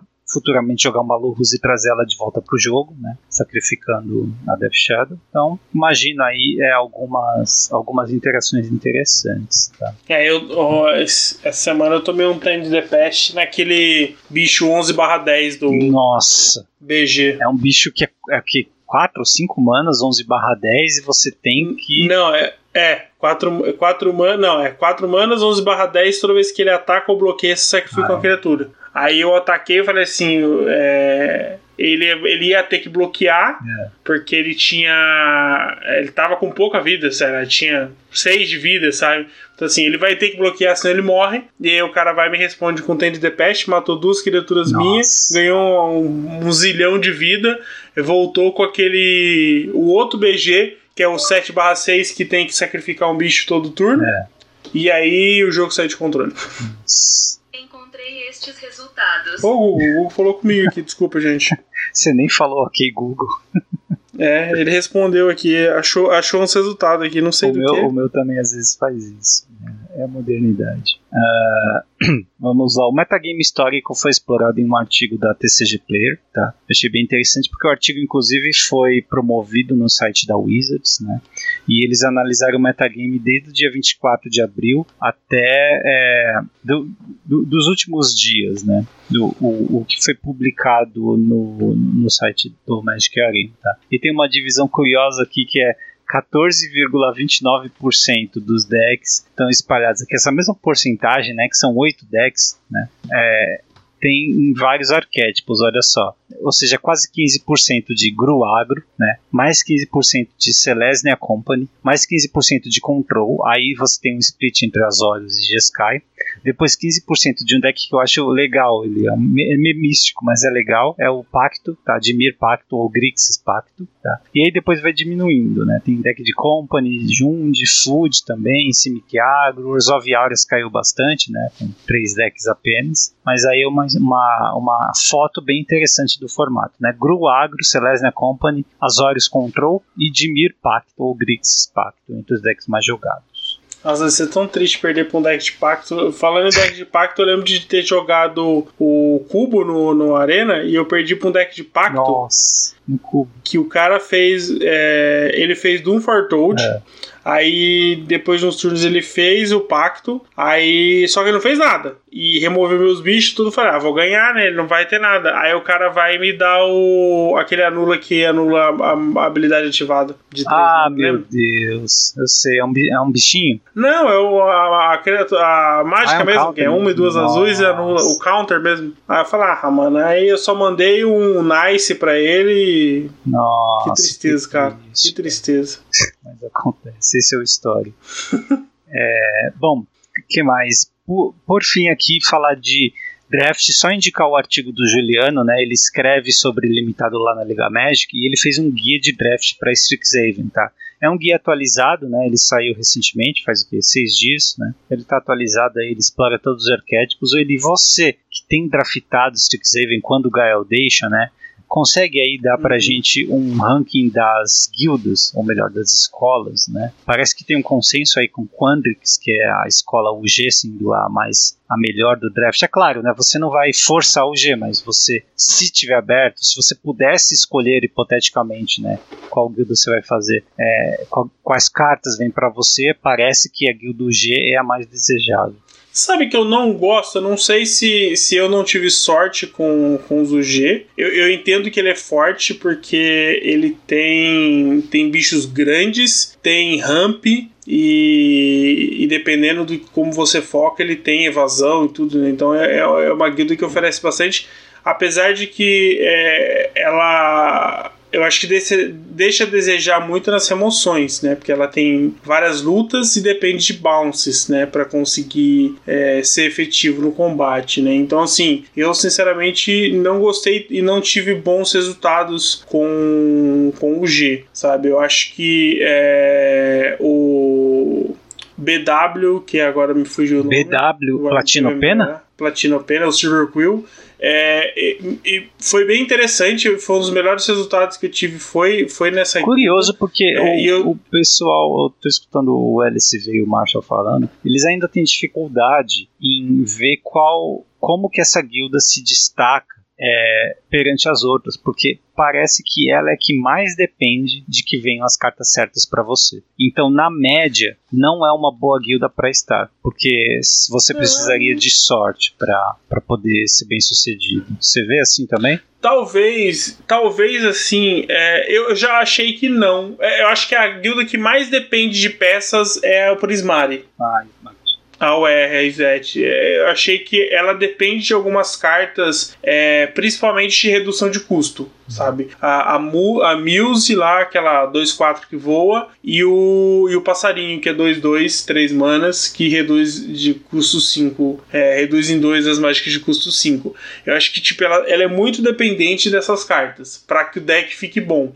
Porque, por exemplo, você pega algumas mágicas, a, que põe dois tokens em 4-4, aquele Elemental Burst, que é 7 manas também, causa 5 de dano e tal. São mágicas fantásticas, mas se você não tiver redução de custo, elas é, são complicadas de você, às vezes, conseguir caçar em cores que não rampam, né? Então você vai depender de muitos draws para que funcione e às vezes você não tem tempo de chegar lá. Né, para que essas cartas sejam efetivas. E já no, no Silver Quill, é, eu achei que é um deck é, agressivo, rápido, de curva baixa, e que você consegue tirar muito proveito da sinergia de marcadores e, e da evasão dos voar, sabe? Então, assim, eu, te, eu acabei indo muito bem. Eu acho que talvez a questão de em que nível você está, qual é o seu ranking, possa fazer diferença nesse resultado sabe? Porque, por exemplo, o BG, é, é a Witherbloom, é, é, um, é, um, é uma, uma faculdade que tem muito mais removal, tem muitas criaturas bem melhores em combate, tem mais evasão, sabe? É assim, e é relativamente fácil de você montar é, um life game, por exemplo. E, e, e, eu acho que é uma guilda bem equilibrada que eu acho que deve estar na, na média de, da maioria das listas aí que, que aparecem. E, mas eu acho que para mim hum. a mais é, a Prismari é boa porque ela tem boas emoções, então às vezes você pode é, conseguir fazer um deck com vários é, removes de dano e alguns bounces e conseguir fazer um deck que ainda tem evasão, né? Tem, tem a 3-1 voar, tem o, for, o Trickster lá que, que vira, então assim, são as criaturinhas interessantes para tem, tem os bichinhos que não podem ser bloqueados, o que é muito uhum. bom também é o, o Runner lá. Você gosta da, o, daquele 3 manos dos 3? É o Runner, né? É o Runner que fica 3-3 quando você tem Isso. terrenos. É muito fácil esse bicho sair de controle. Eu perdi ontem a partida para ele, que tipo, ele ficou 3-3, é, um turno já apanhei, no outro cara colocou dois marcadores, ele ficou 5-5, assim, saiu de controle e não tinha o que fazer. É. O deck em si não tava legal, mas assim, é uma carta que pode sair de controle fácil o jogo, assim, rápido, né? Porque aí você faz um learn, busca aquele que dá dois marcadores e vigilância e, sabe, facilmente o jogo sai de Mas, controle. Ah. Eu achei. Né, e por último, eu ia falar que para mim a, a, mais complicada de você montar no Lord geral, Hold. não só por sinergia, é o Lord Hold. Isso, esse é o consenso. Então, Lord Hold é, é a mais tensa mesmo. Parece que, que, que Lord assim, Hold a... só presta para splashar nas outras guildas, né? É, sabe? Porque, tipo assim, você faz um Lord Hold rápido, os payoffs são, são, são curvas 5 ou 6 sabe? Então, assim, o deck fica, não fica sinérgico. É, e aí você, beleza, conseguir todas as cartas para poder fazer. E aí você pega um Silver Quill e morre no turno Nossa, 4, é. sabe? Sem conseguir fazer nada do deck.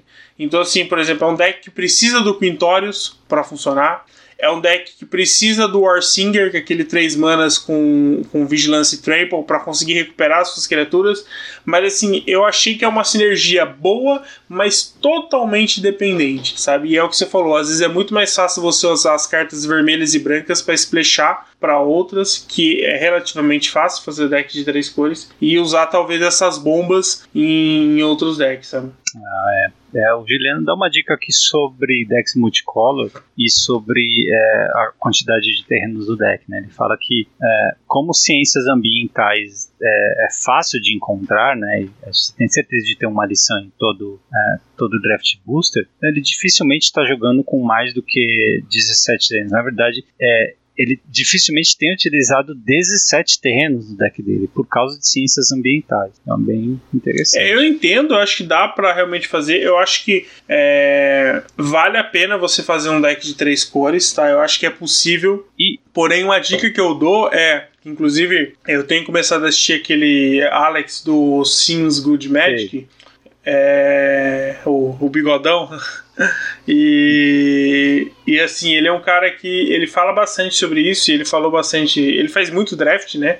E. Ah, desculpa que o Gal tá começando a chorar, tá? Então, vocês ouvirem aí. É o que que acontece é o seguinte, o que ele fala assim, não vale a pena é. você splashar a terceira cor para você colocar uma comum que é boa, sabe? Então assim, é, tome muito cuidado com o splash para realmente colocar cartas que são decisivas e, importantes. Mas mesmo sabe? se for um deck de duas cores normalzão, assim, é, usar 16 terrenos porque você tem ciências ambientais ali no side, é, eu acho bem, bem, válido. Assim, isso te abre um slot a mais para uma carta jogável no main deck. Né? Como é uma coleção voltada para guilda, né, bem fechadinha, se você tiver acesso a uma carta boa que vale a pena correr esse risco de jogar com 16 terrenos, eu acho válido, sim. Sim, eu acho possível. É, eu cheguei a fazer alguns testes com, com 16 terrenos, mas assim, é difícil fugir dos 16 terrenos em decks é, que, que, que, gostam muito da curva 4. Prismari é, que entra e Quantrix, por exemplo. É, é, e o próprio, e o próprio Witterbloom, sabe? Hum. Que as melhores emoções do Witterbloom são de 4 manas, sabe? Então, assim, eu acho que é complicado você arriscar. E, e, tem vários payoffs que, que dependem de ganho de vida, e aí você só vai conseguir ganho de vida normalmente fazendo duas mágicas por turno. Então, se você ficar travado na curva 4, você também não vai conseguir tirar vantagem dessa sinergia, né? Então, assim, e por exemplo, é, o, o, o Silver Quill, por exemplo, que normalmente tem evasão, mas ele precisa de mágicas para proteger as criaturas ou de mágicas para dar marcadores. Sim. Então, assim, às vezes apostar no 16 terrenos é, é, depende muito, é, é, um pouco mais específico. É claro que o Ciências Ambientais ajuda nesse sentido, né? Tanto dos 16 terrenos quanto do, dos splashes. É, mas, assim, é, como é um, é um, formato de guilda, né? Então, assim, ele é, ele é meio travadinho, ele é meio fechado ali na, nas cores, né? Então você precisa ver muito seu pacote ali de, de opções para você pensar como fazer. Né? E ele fala bastante, é, ele começa falando sobre o Quick Draft. Eu acho que agora que eu tenho surfado bastante no Quick Draft, ele tem uma diferença substancial em relação ao, ao draft convencional, né? Então, hum. acho que isso fica até mais evidente no Quick Draft, a escolha da, da guilda. Né? Então, acho que também isso é, é importante você levar em consideração. É, bacana essa discussão porque o formato está evoluindo, né? Já faz um tempo que está disponível aí, mas está evoluindo. Ah, eu queria abrir um claro. parênteses em relação a, aos arquivos místicos, na verdade. É, assim, eles têm sido decisivos, tá? É, saiba escolher, porque as remoções são muito boas. É, eliminate, raio, choque, é, aquela é, Esqueci o nome, 3 manas, 3 de dano, que. É, é, raiva de Urza. Raiva de Urza. Raiva de Urza. É, é, emoção muito boa. Cultivate é interessante no Quandrix, no Quandrix, por exemplo, pra você rampar um turno 6 mais rápido, né? Então, assim, é, é, tem sido importante, saiba utilizar muito bem. É... Não seja dos caras que usa Gambito Divino, pelo amor de Deus, essa carta é um lixo, pelo amor de Deus, tá? Não coloca essa carta. É, véu, o Snake Skin Veil, né, o véu de serpente, é, de pele de serpente, é uma carta muito boa, cada vez mais utilizada. Não usei, não usei. Né? É, vale muito a pena e eu sempre tomo. Hum. Parece que sempre o oponente que tem uma floresta desvirada ele tem. É, e sem contar espada em arados, Doomblade. Ah, aí tem que pegar. Né? né? É, espadas tem, LC Doomblade eu não sei, mas espadas né? acho que vale a pena por speed. Né? É, uma carta que me surpreendeu um pouco foi o, o a aproximação do segundo sol cara. É, porque ela é um win condition, né? E assim, ela não. É, dificilmente ela tem como ser respondida, porque o primeiro é, você vai acabar tomando, inevitavelmente, e você vai fazer de tudo para não tomar o segundo, mas o, o sol se aproxima e você acaba perdendo. Sabe? Então eu, eu acabei perdendo pro, pro, pra ele. Mas assim, a carta que eu mais, mais odiei é. tomar é. foi Teferis Protection. Ah, você tomou isso? Nossa. Eu tomei e perdi, MP. Eu, eu, não, eu não tomei e eu tomei e perdi. Nossa. Sabe? Tipo assim, eu, eu fui. Eu nem lembrei da possibilidade de ter Fairies Protection, até porque né, ela, é, ela é do Mystic Archive é mítica, e, é, né? e é mítica, né? E, e assim, eu. O cara acho que tinha. Ele tinha duas criaturas, ele atacou, sendo que eu tinha letal. Eu achei estranho, mas imaginei assim: ele, ele deve ter como colocar token, talvez, é, é, desvirar alguma criatura dele. Então eu falei assim: eu vou dar voar pro meu bicho para evitar de tomar um bloco e vou atacar. E aí o que acontece é que eu fiquei quase que tapado, fiquei que uma ou duas manas. Hum. E aí ele deu Tefez Protection, não morreu. Na volta usou o, o, aquela mágica preta, quatro manas, que dá dois marcadores e todos os bichos deles ganham mais ah, um, mais um, e me matou. ah, que raiva. Então assim, foi, foi triste, foi triste. É, é. Então assim, é, é uma carta que é decisiva, muda o jogo, né? Igual, por exemplo, cólera. Tem poucas cóleras no. no, no tem a, a, a, cólera de Deus, né? Que é do, do Mythic Archive. E tem uma cólera vermelha, que eu nem lembrava dessa cólera até eu tomar, né? Que é quatro manas e você exila uma mágica do, do, do Grave e causa o custo dela de dano em todas as criaturas Nossa. não dragão. Eu, eu tomei uma. Eu, foi um negócio assim tão absurdo que, tipo, eu tinha cinco criaturas em campo é, ele não tinha nenhuma. Eu tomei a cólera, perdi todas as minhas criaturas. Na volta ele fez o, aquele bicho aquele bicho porco, é, 1 barra 2, 3 manas com do, golpe duplo e me matou em dois turnos. Porque ele, ele colocou o marcador, ele pumpou o bicho duas vezes em dois turnos seguidos. O que machuca é essa imprevisibilidade. Sim, tipo assim, é uma combinação que, tipo, se, ó, escolha seis cartas, sete cartas. Ele nunca escolher aquelas sete cartas sabe? E aí acabou que, que funcionou. Parte da, né? da coisa assim, boa e limitada é... que te faz um jogador diferenciado é jogar ao redor do que pode aparecer, né? Mas quando coloca essas sim, cartas aleatórias sim. aí, 63 em uma coleção, fica difícil prever, né? É, então... E aí, Mas é que assim, por exemplo, Espada em Arados é uma, uma remoção fantástica, remoção fantástica, mas ela equilibra, desequilibra pouco o jogo. É um para um, né? É um para um.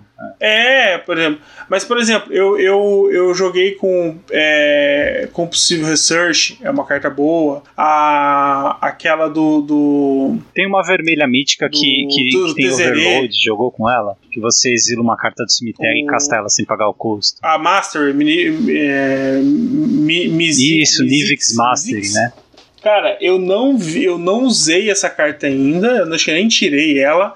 Mas eu vi o, o Alex. Né, carta do, absurda, cara. Tomando. A, ele tomou essa carta e, tipo assim, o cara tinha oito instantâneas no, no, no, no Grave, sabe? Tipo, você faz quando você pega ela é first pick, cara.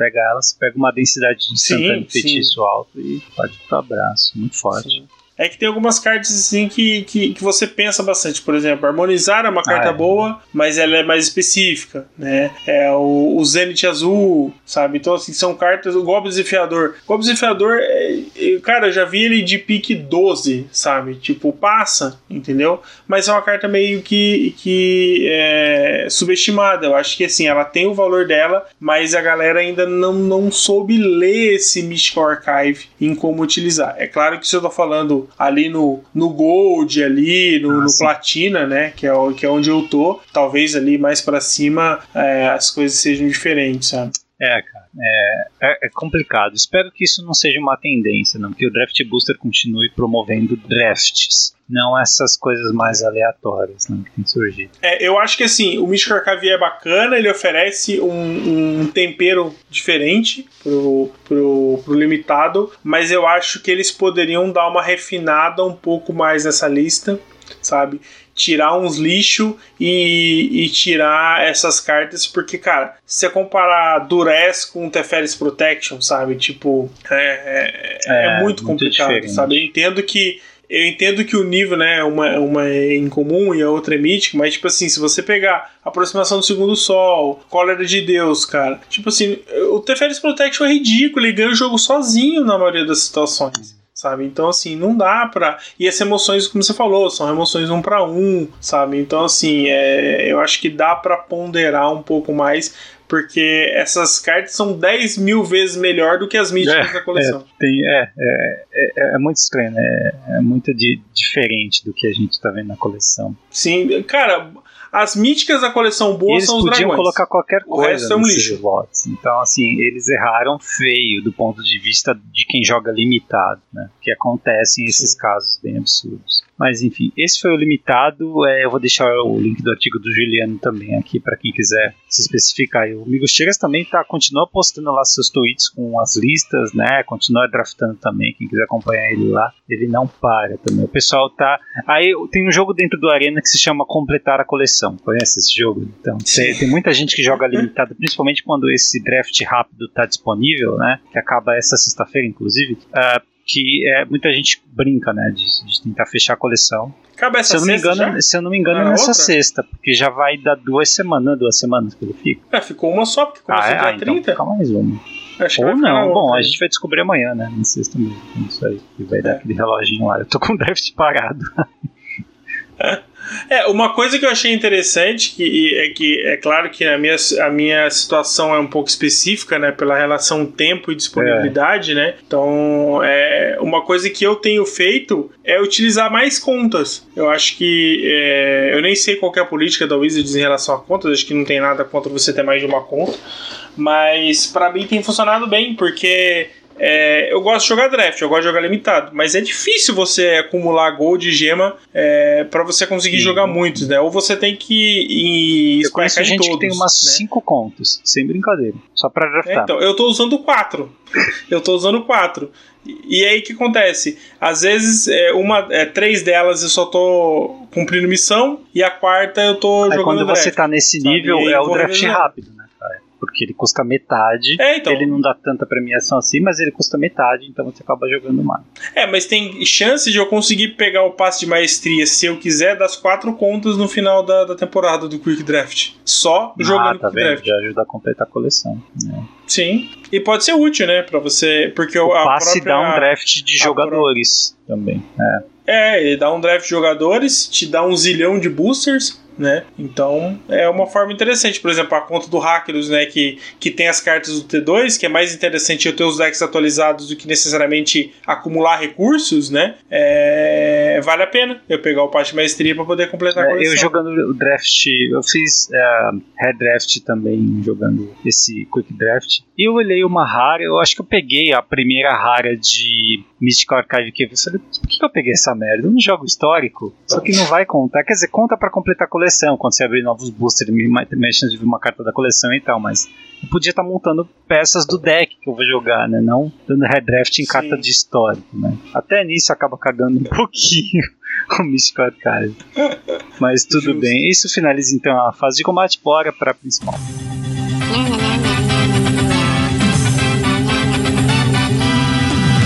Plantão da Globo, né? Porque enquanto a gente começou a gravar aqui, estava dando a a, o anúncio da Wizards, né, sobre esses novas, novos spoilers, novas notícias e tal. Por onde você quer começar ele? Eu não sei. É tanta coisa.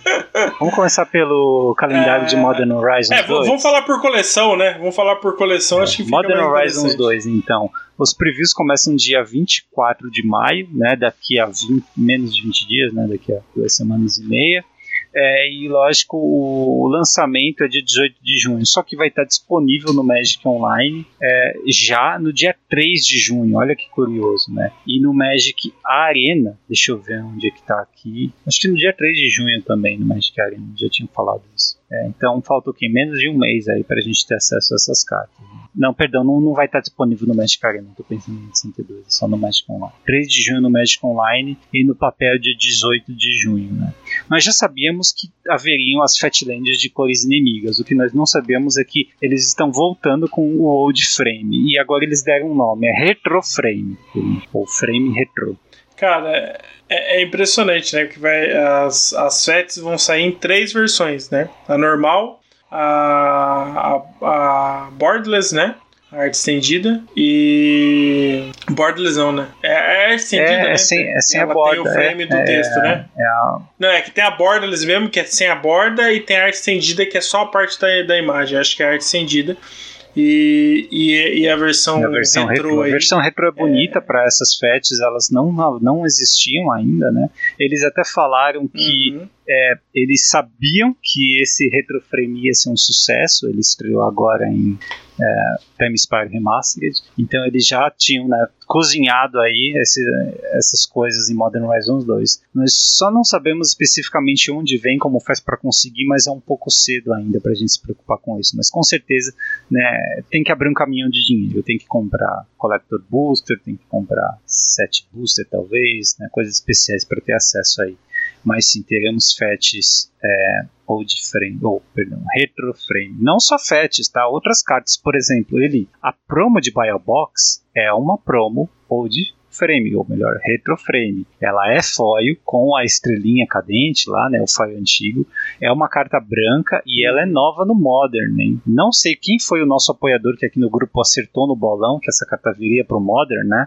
É, desculpa, eu não vou lembrar quem foi, tá? Mas acertou, cara. É o Sanctum Prelate, lá de Conspiracy. 3 manas, 2, 2, entra em jogo, escolhe um número, e aí mágicas que não são criatura que custam aquele número não podem ser jogados. Baita carta para deck de and Taxes. É, o, o Modern, verdade, a gente vai falar de algumas outras cartas aqui, mas é, é uma bela é uma, uma bela carta aí pro, pro Modern, né? E inesperada, né? Nesse momento, acho que, que a gente é, pode dizer que é inesperada. Pois é, eu tinha chutado, bom, talvez ainda dê tempo de sair, né? Mas eu tinha chutado outras cartas aqui. É, eu tinha especulado True Name Nemesis no Modern, Uh, tinha especulado pausa, vindo pro Modern também. Achei que poderia ser útil. E outras duas cartas que eu não tô lembrado. Que era uma verde uma branca, sei lá. Mas, enfim, pode ser, né? Pode ser que ainda aconteça. Falando em reprint, cara, muita gente tem falado, né? Quando será a hora de contra mágica no Modern? A Wizard respondeu já, nesse breve spoiler. Contra Mágica vem em Modern Horizons 2. Ela será legal em Modern, cara. Eu queria. Eu ainda não absorvi, né? A mudança que é a presença de Contra Mágica no Modern. Mas é uma mudança profunda, uma mudança bem grande, tá? Não sei se vai jogar imediatamente, mas a é, é. carta é absurda. Um por um, incondicional, né? Custa duas azuis. É, e tem chance, né? De reviver decks de controle mais raiz, baseados em Contra Mágicas, em Counter Spells.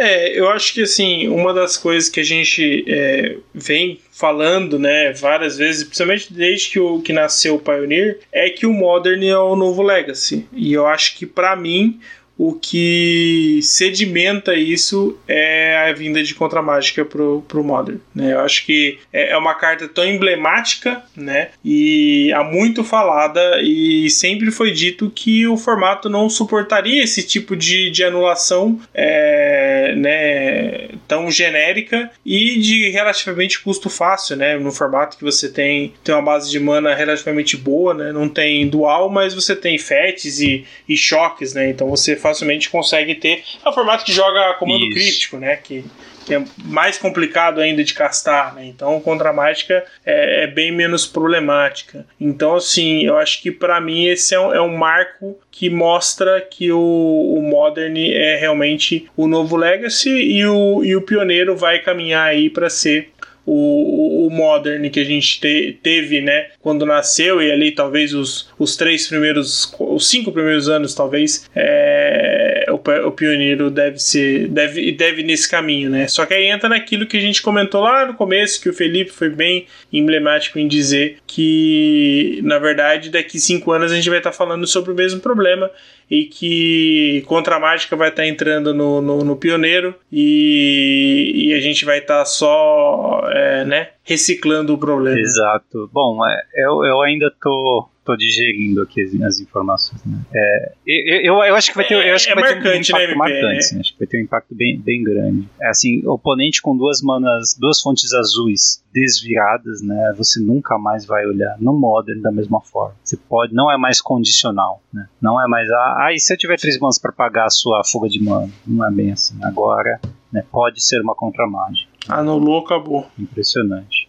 É, isso vai mudar muito, né? Pode mudar muito, né, MP? Até é, pensar em cartas que não podem ser anuladas, podem ser mais relevantes, né? E coisas do tipo. Eu acho que é, cartas, é, o, o próprio Defendex que você comentou, né? Pode ser, pode ser uma estratégia um pouco mais viável, né? Para poder atrapalhar esse estilo de jogo, né? Então, assim, eu vejo que o Modern tem. É claro que o Modern Rise 2 só começou, né? E a gente está discutindo ali meia dúzia de cartas, mas eu acho que o formato tende a ser bem mexido com o que, o que deve aparecer eu lembrei agora dos outros dois chutes além de pausa. Tá? São duas cartas de Jumpstart, que é o Muxus e o Alossauro Shepard, o elfinho de uma mana verde lá, que não, deixa as coisas serem emuladas. Ah, não, Muxus não, esquece. Deixa essa carta lá. Olha, pode chegar, viu? Pode chegar no modo.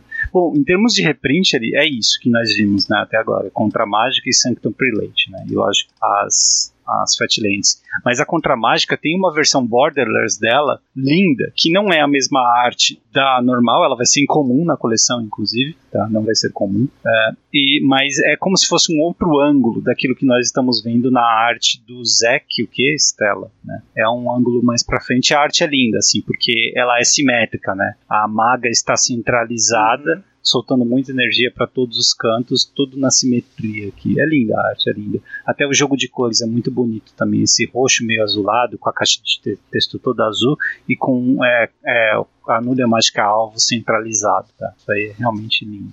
Uh, então, lógico que vai ter gente querendo pimpar o deck com essas coisas. Né? É, bom, agora vamos para cartas novas, para aberrações. A primeira aberração que eu estou vendo aqui, tá? É um encantamento que é uma saga terreno. Ele.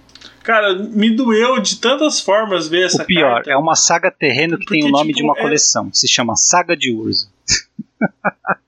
Então, cara. Eita, nós. Bom, o que, que ela faz? É uma saga terreno, tá? Mas o que, que o terreno faz? Ou o que, que a saga faz? Primeiro capítulo é. A saga de Urza ganha, vira, adiciona uma incolor. Segundo capítulo, saga de Urza ganha, duas manas vira, faz um Construct. Tá? Então, no mínimo, o Construct será 1 barra 1. Ele pode crescer, ele tem poder extenso igual ao número de artefatos. Terceiro capítulo. Procurem seu Grimório por um artefato de custo zero ou um e coloque em jogo, depois embaralhe. Então, é um terreno, ou seja, não pode jogar. Se você já jogou esse terreno, um terreno esse turno, você não pode jogar essa saga, certo? Ela vai adicionar mana até o terceiro capítulo, né? Se você tiver alguma coisa em forma instantânea para fazer ali. Não, em forma instantânea não, né? Porque é, o, o capítulo da saga ele triga no começo da principal, certo? Isso, após a compra. Uh... Não é, não é antes, não é na principal. Ah, é, após não, a compra. É, deixa eu ver, após a sua compra. Após a fase de compra, isso. Você comprou, Aí você. Ela ah, não é na principal, né? Não, é antes de entrar na principal. Ah, então você precisa de algo instantâneo para usar a mana. Mas enfim, você tá usando a mana. Você, ele adiciona mana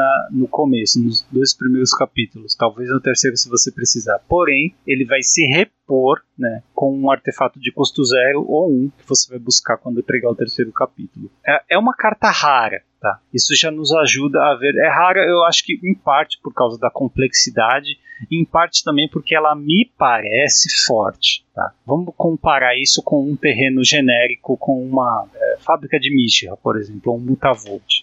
É um bicho que vira criatura. A saga de Urza ela vai adicionar mana normalmente, não tem jogo de invocação quando entra. Você pode até dar o First Land Drop com ela. A habilidade de pôr Construct, eu acho que para tirar um valor de uma carta, de, de, um terreno, é muito forte. Duas manas virar colocar um Construct é muito forte. Cara, tá? É, ah, mas o meu terreno vai embora depois. É, mas você vai repor com um outro artefato de uma ou zero manas que você vai buscar. Então me parece uma carta forte sim, tá? Mas é lógico que eu não consigo imaginar ainda uma shell para ela, né? Uma shell específica.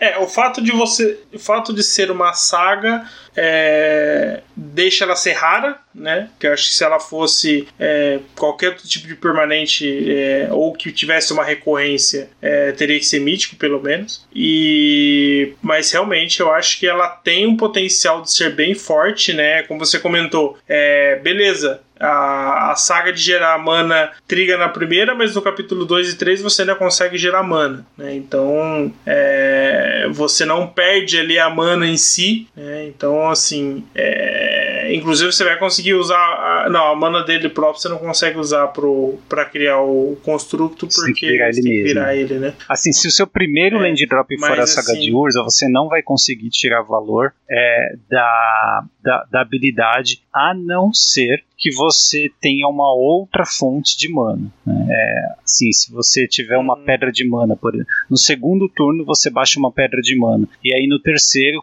antes de trigar o terceiro capítulo, você usa a habilidade para pôr o Construct, aí sim senão você não consegue. É, realmente acaba pesando um pouco nesse sentido, mas assim, eu acho que é, a carta em si é forte, ela tem potencial. Talvez o Modern não, não consiga ainda é, resolver qual é a melhor forma de, de colocar ela até porque você não tem uma shell de artefatos, por exemplo, né? É, hoje para que para que você consiga, né, ter, ter, ter ali um deck forte. Mas assim, o fato de não ser lendário facilita, né? Que você pode usar quatro cópias. Então, assim, eu, é, você tem. Você tem Urza, né? O Urza azul. É, o Urza não é, não. não é banido no Modern, né? Não foi, né? Foi só o, o Hogak foi. É, então, assim, você consegue ali criar uma, uma, uma, uma, ideia interessante que você pode, pode aproveitar de alguma forma, né? Então, acho que é uma carta que, que ela tem potencial. Acho que mais que isso é e exagero. É claro que tem uma versão com arte diferente dela, tem uma versão com sketches, mas enfim. Cara, essa versão de rascunho eu achei tão linda, cara. Você gostou? Eu gostei. Eu prefiro a original, que tem, uma, tem o Urza ali, né? Tem a arte do Urza, sei lá. É, no sketch também tá tem, estranho. ele só tá...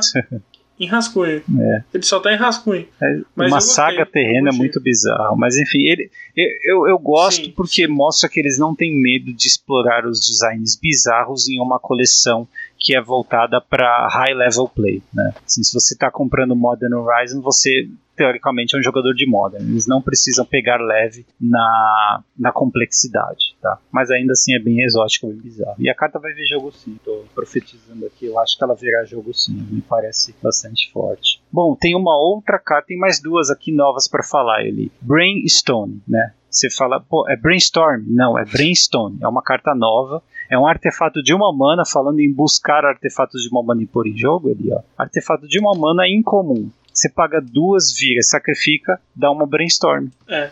Ele faz exatamente o mesmo, inclusive Qual, tem até o mesmo custo. Né? Qualquer né? deck agora tem acesso a uma brainstorm, se pagar três manas e em velocidade de feitiço. Mesmo assim, cara, é uma carta boa. Sim, eu acho que sim. Eu acho que é, é, acaba sendo útil, né? Eu acho que você consegue. Eu não sei se todos os decks. É beleza, eles podem é, usar, mas. Pra, né, pra construir, realmente... eu não sei. Talvez em, em shells que consigam voltar ele do cemitério pro jogo, que tem utilidade para essa carta. É, para um artefato no cemitério, né? Mas eu acho que é muito investimento de mana. É, embora o retorno né, possa ser muito alto com Fatlands e tal. É, mas é, eu acho que para limitado é uma ótima carta. No Modern raiz mesmo, eu ah, acho não. que não. limitado é, é absurdo. No limitado parece uma boa carta, assim. Mas é uma brainstorm né, em forma de pedra. E a outra é Diamond Lion. Mas você fala, peraí, leão de diamante Eu conheço Opa. o olho de diamante de leão. É, esse é o leão do qual você tirou o olho, porque ele é duas manas 2-2 raro. Ele é. É. um gato raro, não é lendário, mas é uma criatura artefato. Você vira ele, descarta sua mão, sacrifica o leão de diamante e adiciona três manas de qualquer cor.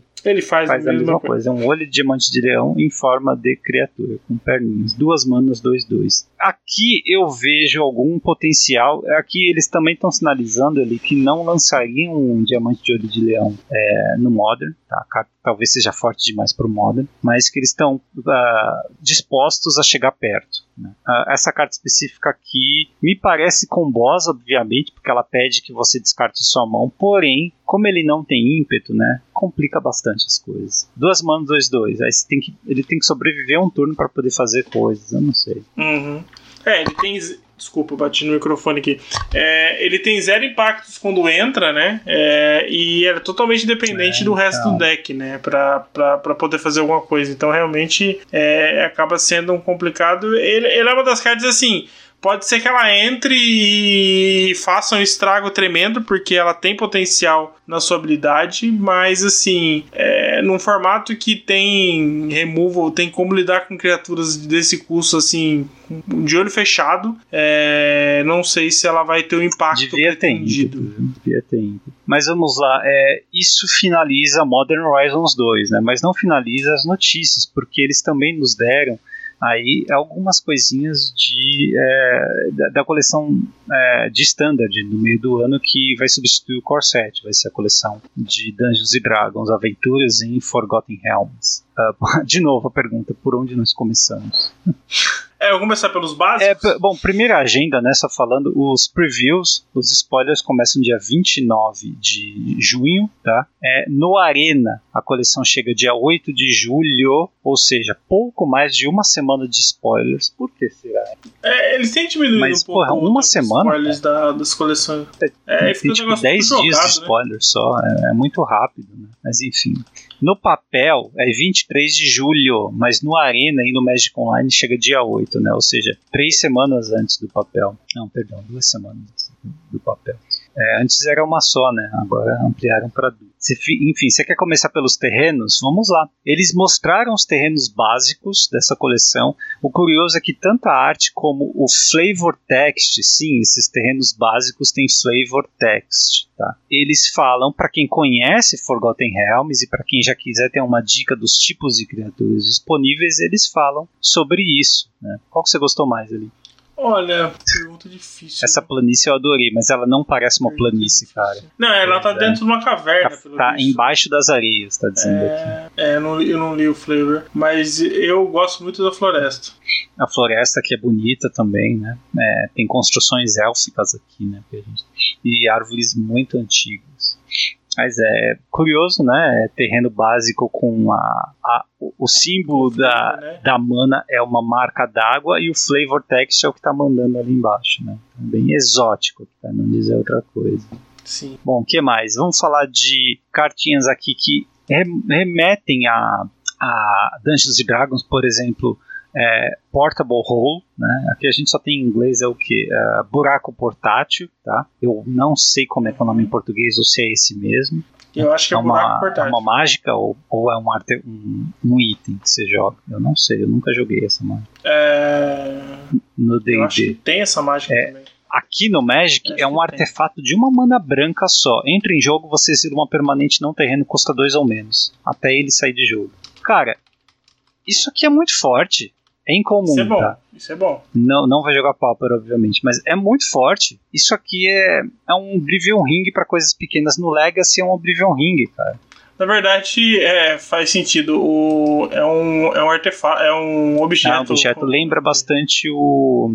Eu já vi isso no, no desenho de Dungeons and Dragons, não? Onde ele jogou. Acho que era o Presto que jogava o buraco em algum lugar e alguém caía. né? Sim, é, acho que é isso mesmo. Cara, essa carta me parece muito forte para formato eterno, onde permanentes de custo 2 ou menos é, costumam ser bem mais relevantes, né? Aparecem bem mais do que no standard ou no pioneiro e tal. Então a carta parece bem bem forte. Uma maninha branca só, poxa. E é um artefato, não é um encantamento, sim, né? Sim, bem bom. Então muda um pouquinho também a forma de lidar com esse tipo de permanente. É, ele lembra aquele. O, o, o féretro de vidro, né? É que o féretro era duas manas e tira custo 3. Esse é uma mana e tira custo É 2. verdade, cartinha forte. Eles também lançaram um removal aqui que também é incomum e é preto. É palavra de poder matar. Uma e uma preta, instante, destrói a criatura alvo que não seja anjo, demônio, diabo, diabo, é, diabo ou dragão. Ou seja, eu acho que nós teremos anjos, demônios, diabos e dragões na coleção. Eu espero que tenha, né? Que se não É, tiver. diabo eu não faço muita fora questão, mas as outras, ainda bem que tem. Ah, não, tem que ter Devil, porque é do, do, do, do submundo, não sei o que, É, né? Tem então, os Devil. Talvez o Teobaldo? Não? Será?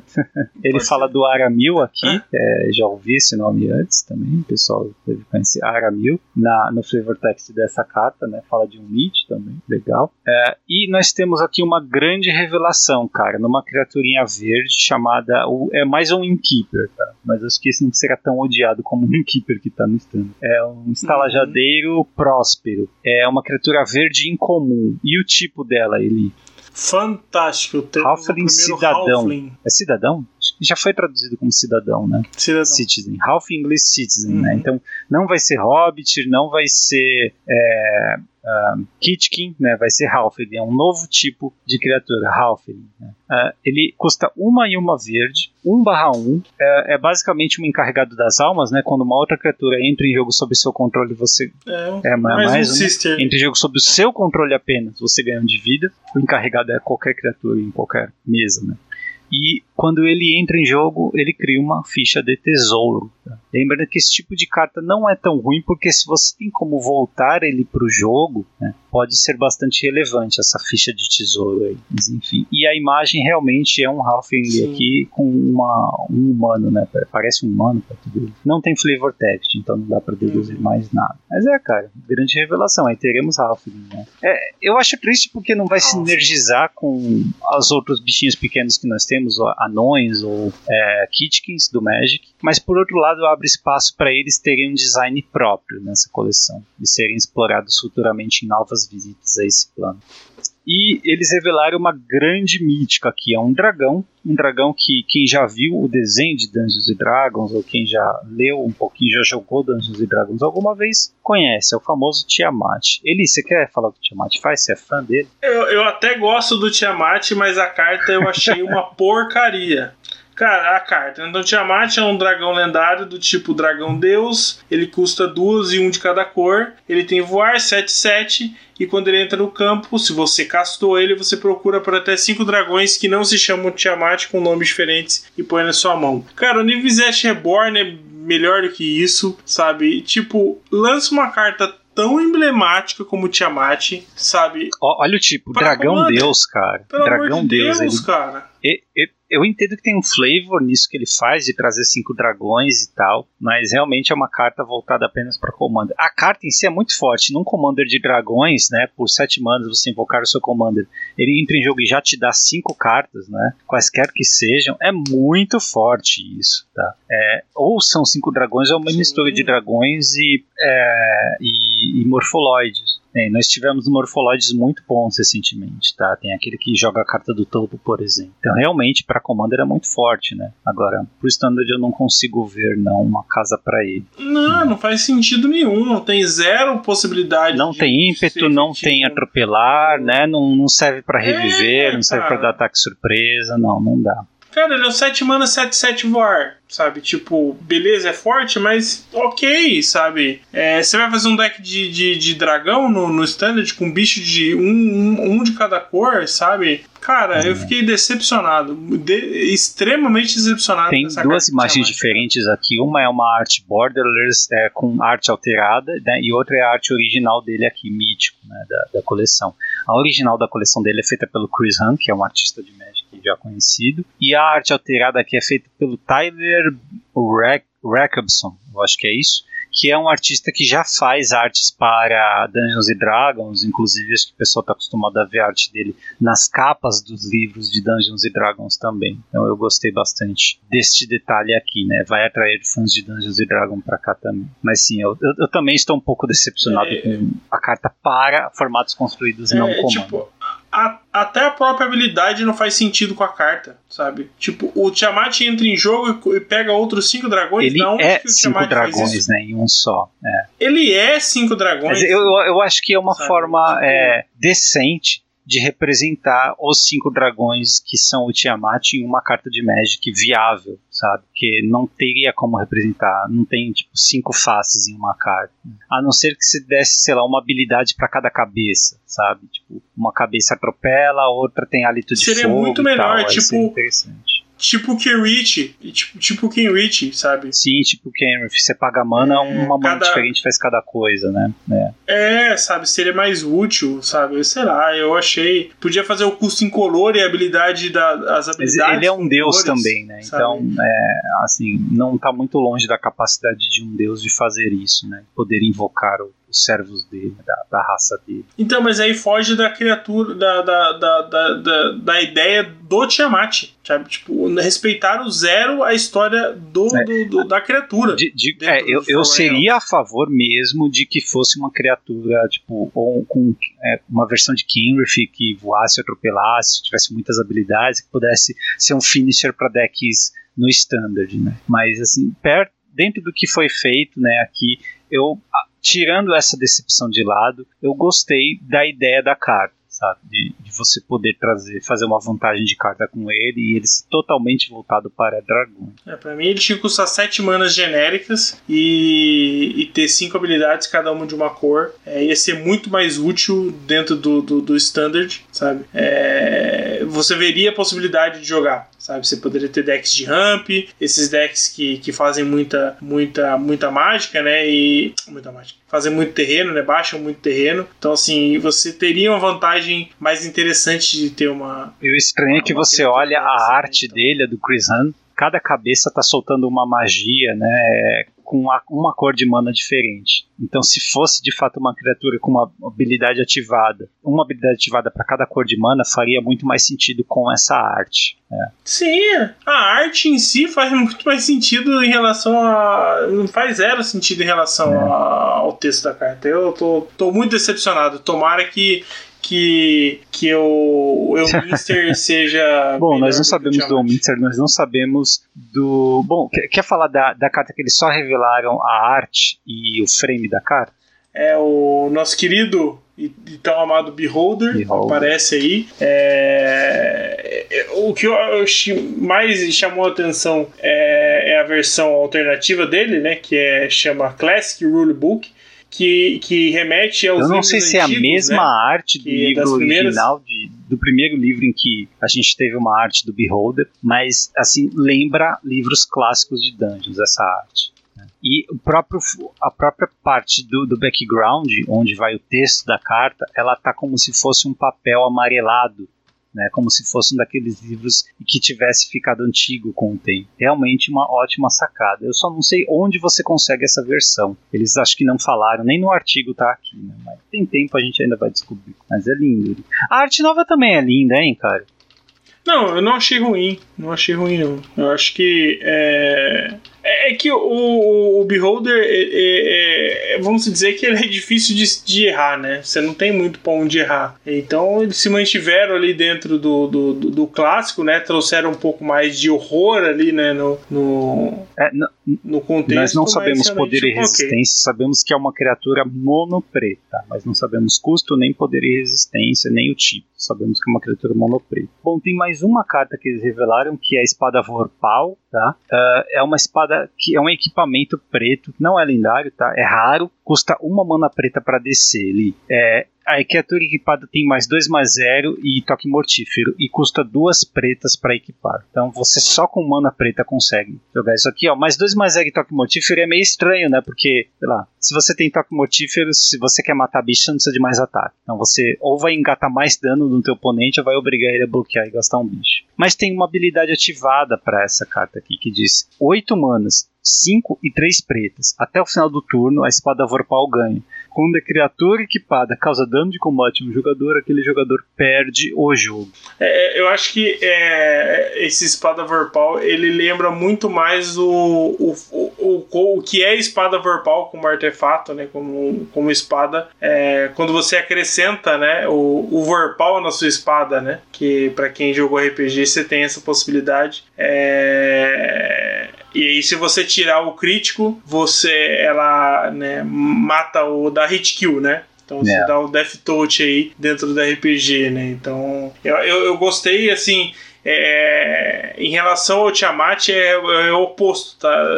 Das cartas spoiladas até agora, tá? Os dois são extremo para mim. Em relação ao contexto do que é aquilo dentro do, do, do, do, do Forgotten Realms, né? Então acho que a espada Overpower para mim entra, entra um pouco mais aí.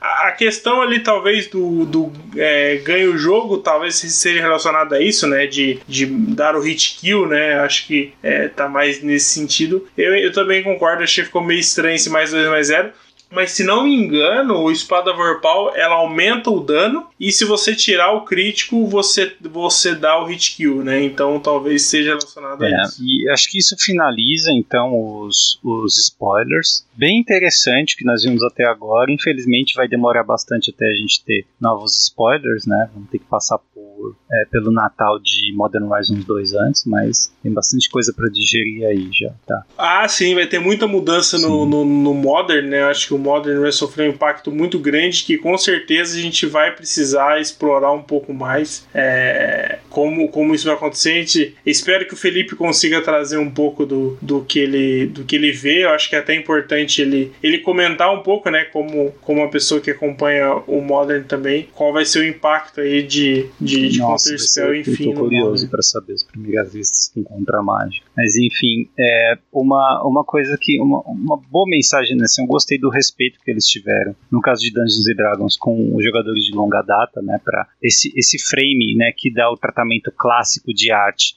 é, para os livros de Dungeons é uma coisa que une tanto os jogadores das antigas de Dungeons como os jogadores atuais de Magic. Qualquer um que tem, né, já jogou Dungeons alguma vez, tem alguma relação com o jogo, vai ver aí um certo respeito, né, uma certa homenagem. Então achei isso muito bonito. Ponto para o Wizard nisso. Tá? Infelizmente só temos o Beholder para ver agora, mas acho que essa é uma eu vou fazer questão de ter algumas cartas, mesmo que não vá usar em lugar nenhum, vou ter que ter algumas cartas na minha coleção só para dizer que participei dessa brincadeira. Né? É. Com certeza, acho que é, é, é, algo que precisa, né? Acho que aquele lado é. do colecionismo nosso tá acaba coçando, falando né? mais alto ali e ter alguma coisinha. Mas, é, infelizmente, se a gente tiver, ele vai ser só para brincar online mesmo ou para guardar na coleção aqui, porque acho que vai demorar para a gente liberar o jogo em loja. Ao contrário do resto do mundo, né? A África liberou, Sim. Ásia Pacífico liberou, Estados Unidos agora, dia 28 de maio, a partir do dia 28, eventos sancionados está,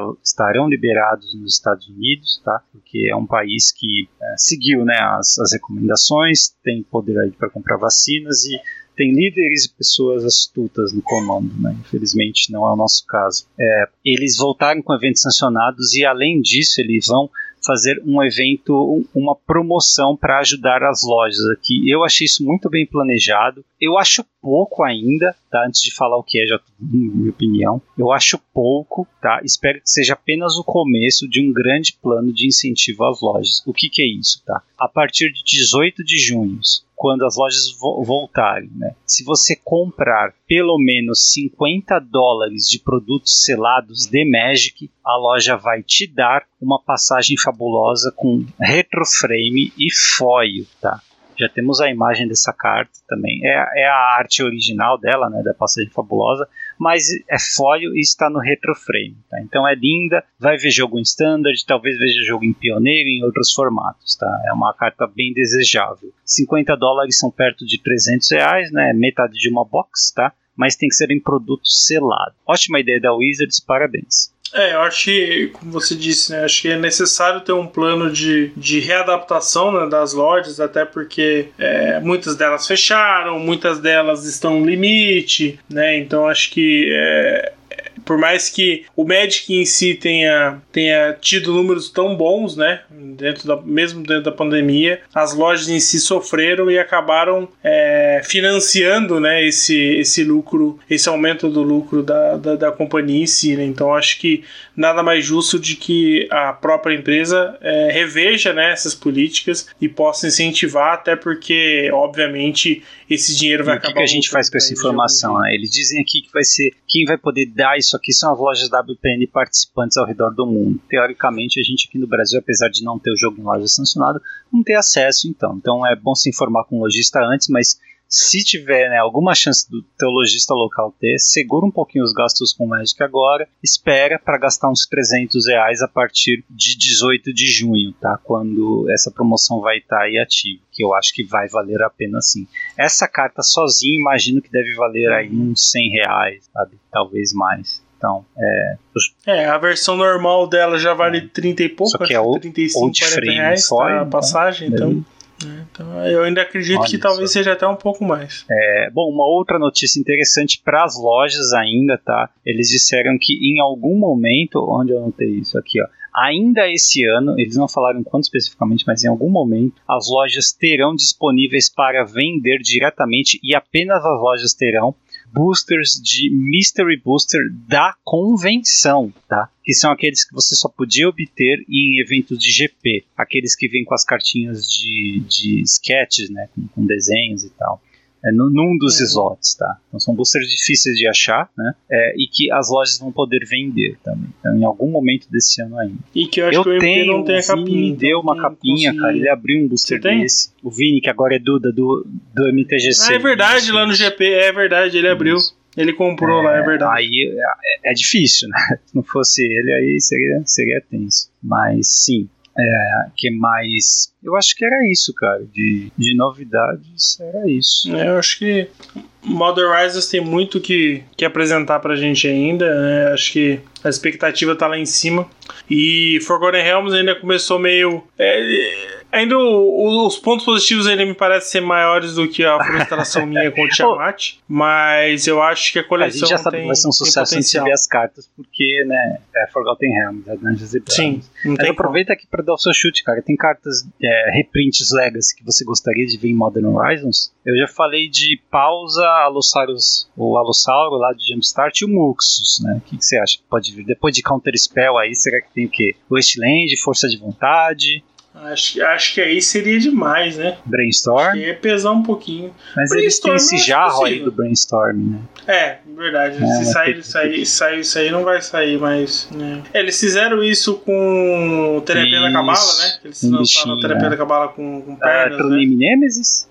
Name Names eu acho ok. Eu acho que é uma carta que, que, que, caberia, sabe? Assim, eu entendo que é uma carta forte, difícil de ser respondida e tal. Mas assim, é, considerando a, a curva do, do, do, do Modern e tal, eu acho que, dadas novas mudanças, né, a nova ideia que a Wizards tem em relação aos formatos eternos, eu acho que o True Name Names caberia. É, vamos ver. É, eu tô, tô realmente curioso. E eles estão repetindo o tema, né? Quando eles não lançam a carta, eles lançam uma carta que faz menção a ela, né? Tem aí o, o Diamante de Olho de Leão, o Brainstorm, e você lembrou na primeira Modern Horizons teve o, o Carinha da Cabala, né? Da terapia da Cabala. Né? Bom, fica a uhum. expectativa, então infelizmente vamos ter que esperar um pouquinho aí para ver os spoilers, mas só de saber que tem contra mágica já tem muita coisa. E o, o Sanctum Prelate, perdão, soluço.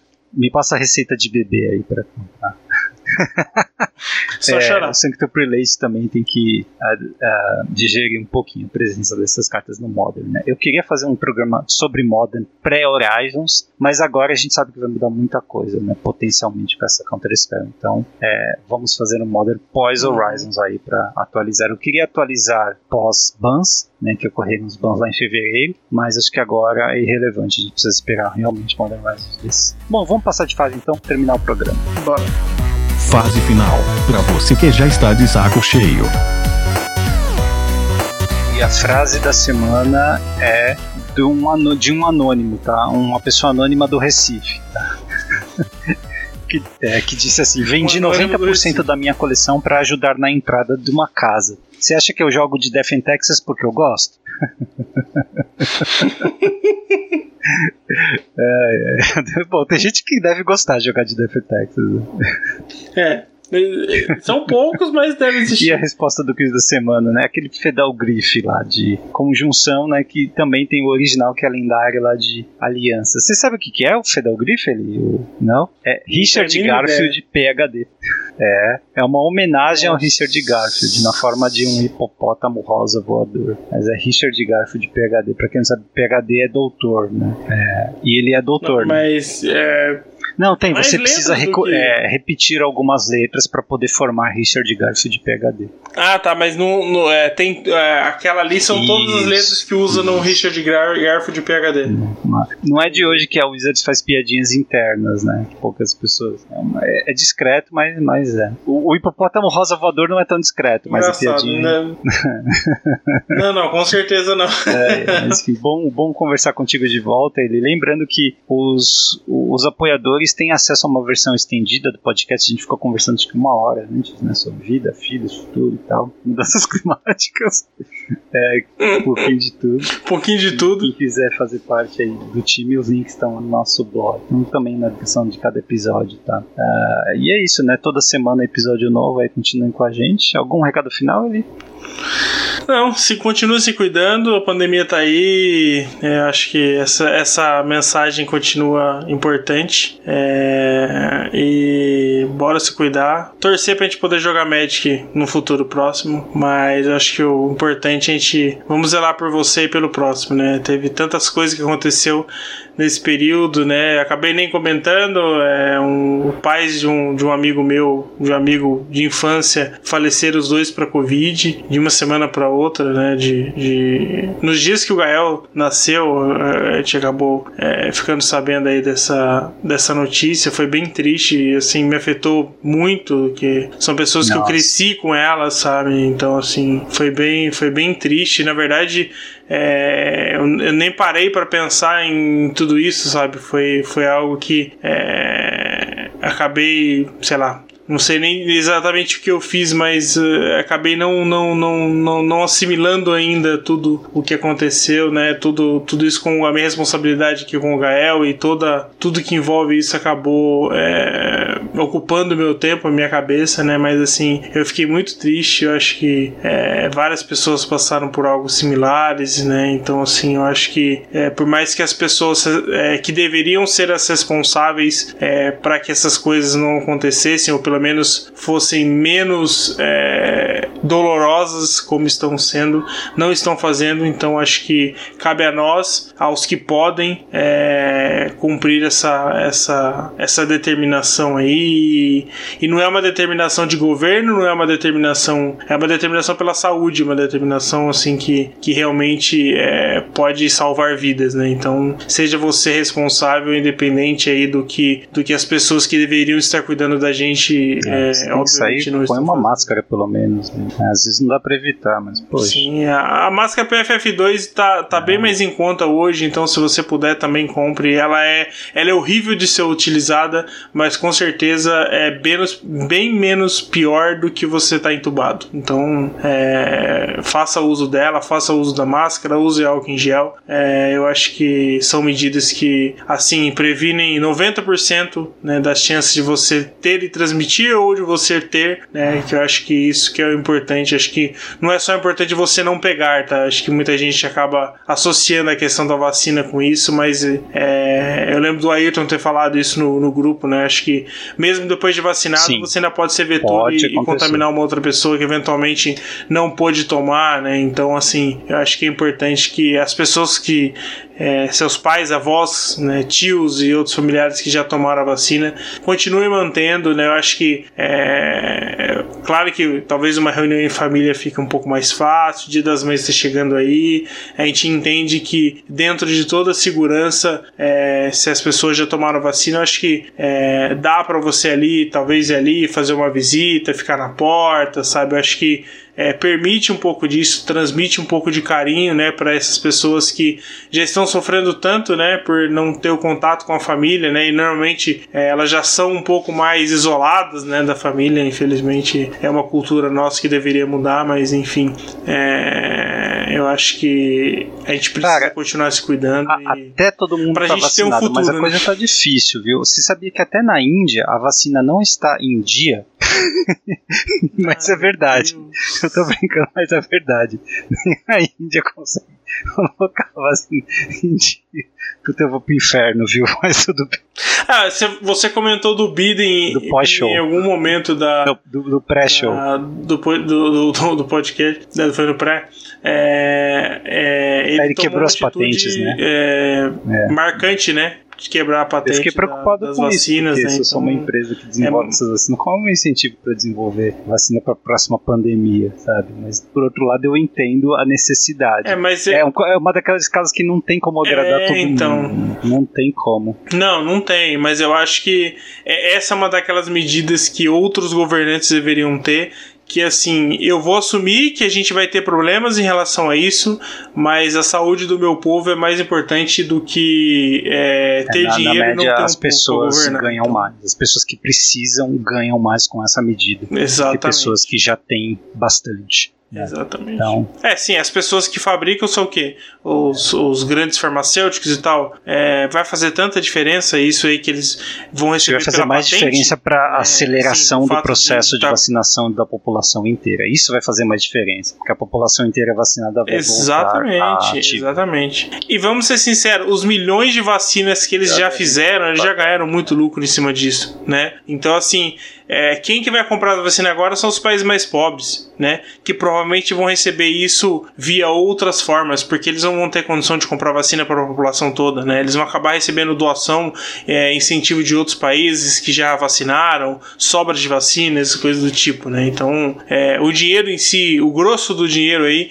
já foi gasto nesse, nesse processo aí agora. Acho que agora é, vale a pena realmente é, dar essa, essa diminuída aí e pelo menos conseguir vacinar, porque a gente, se, se tá ruim aqui, países como a Índia, por exemplo, A Índia que tem produz vacina, mas não consegue é, não, vacinar a população. Que né? produz Inclusive, os vacina, números de mortos lá, eles não conseguem população, levantar. sei lá, Eu do- acho que oficialmente eles têm menos mortos que o Brasil, cara. Eles têm mais, mais do que cinco vezes a nossa população, mas não é que eles têm menos mortes, é oficialmente só, porque eles não conseguem É. levantar. É muita gente, é um país disperso Sim. também, problemas graves de infraestrutura. Então, tem gente que está pior do que a gente. Agora, talvez eles saiam da, da, da crise antes do que a gente, porque eles têm um poder mais central de organização. Então, a gente é complicado. É, acho que os números absolutos do, do- da Índia ainda estão abaixo do Brasil, mas o Brasil, em relação a número de mortes por milhão, Vai, tá- Brasil! Tá, bem alto, né? Então, pra variar, a gente tá ganhando onde não deveria, né? É, e o 7x1 sempre voltando, né?